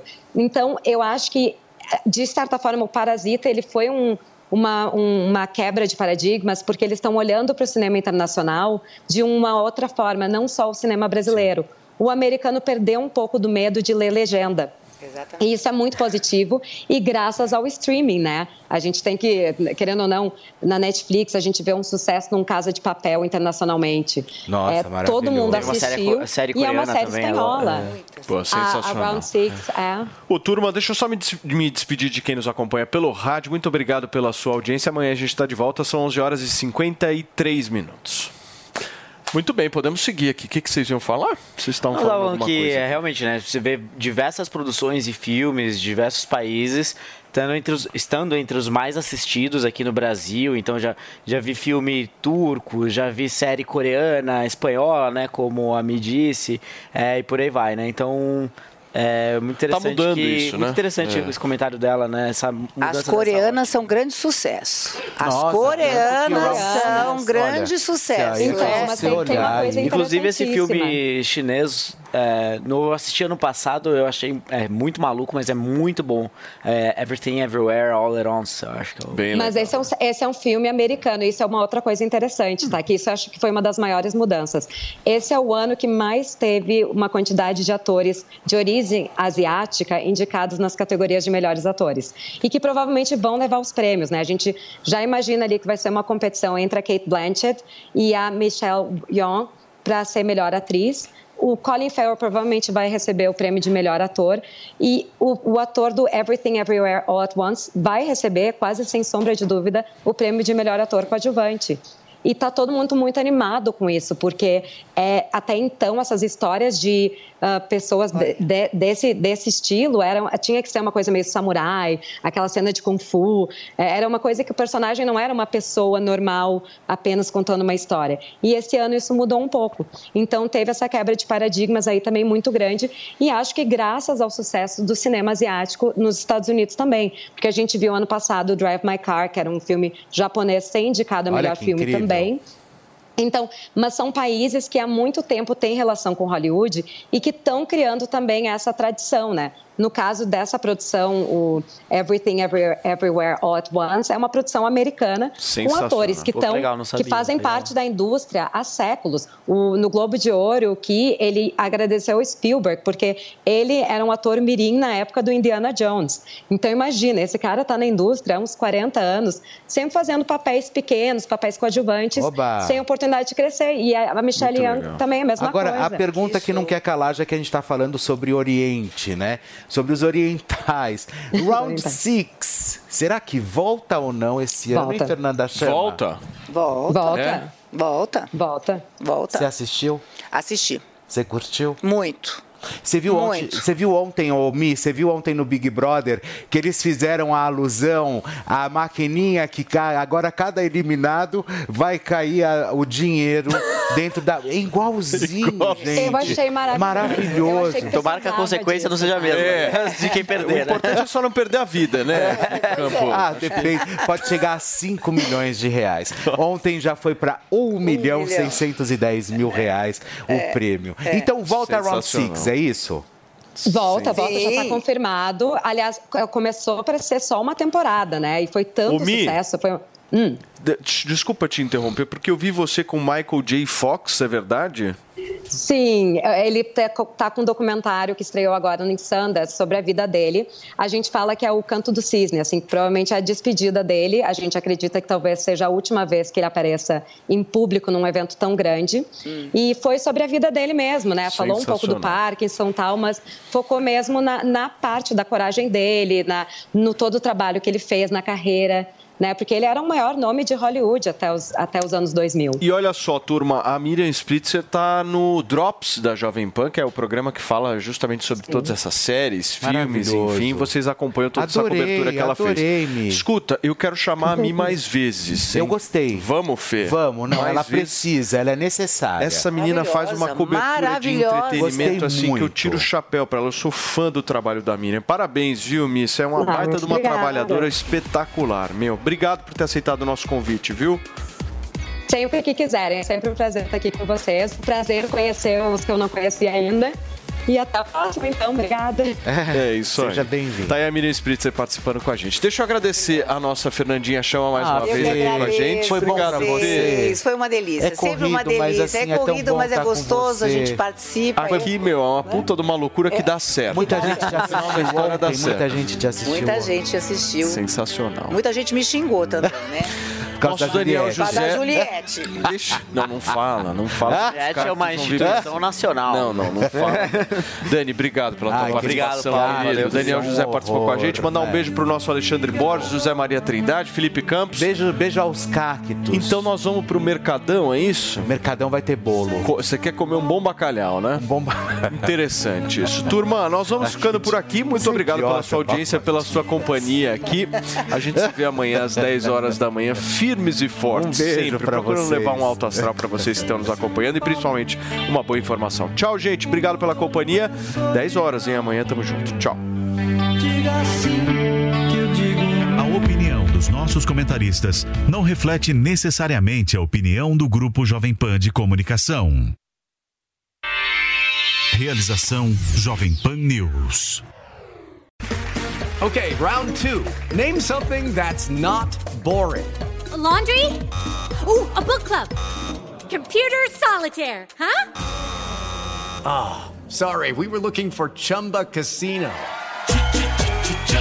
That's right. ChumbaCasino.com has over 100 casino style games. Join today and play for free for your chance to redeem some serious prizes. ChumbaCasino.com. No purchase necessary. Where prohibited by law. 18 plus terms and conditions apply. See website for details.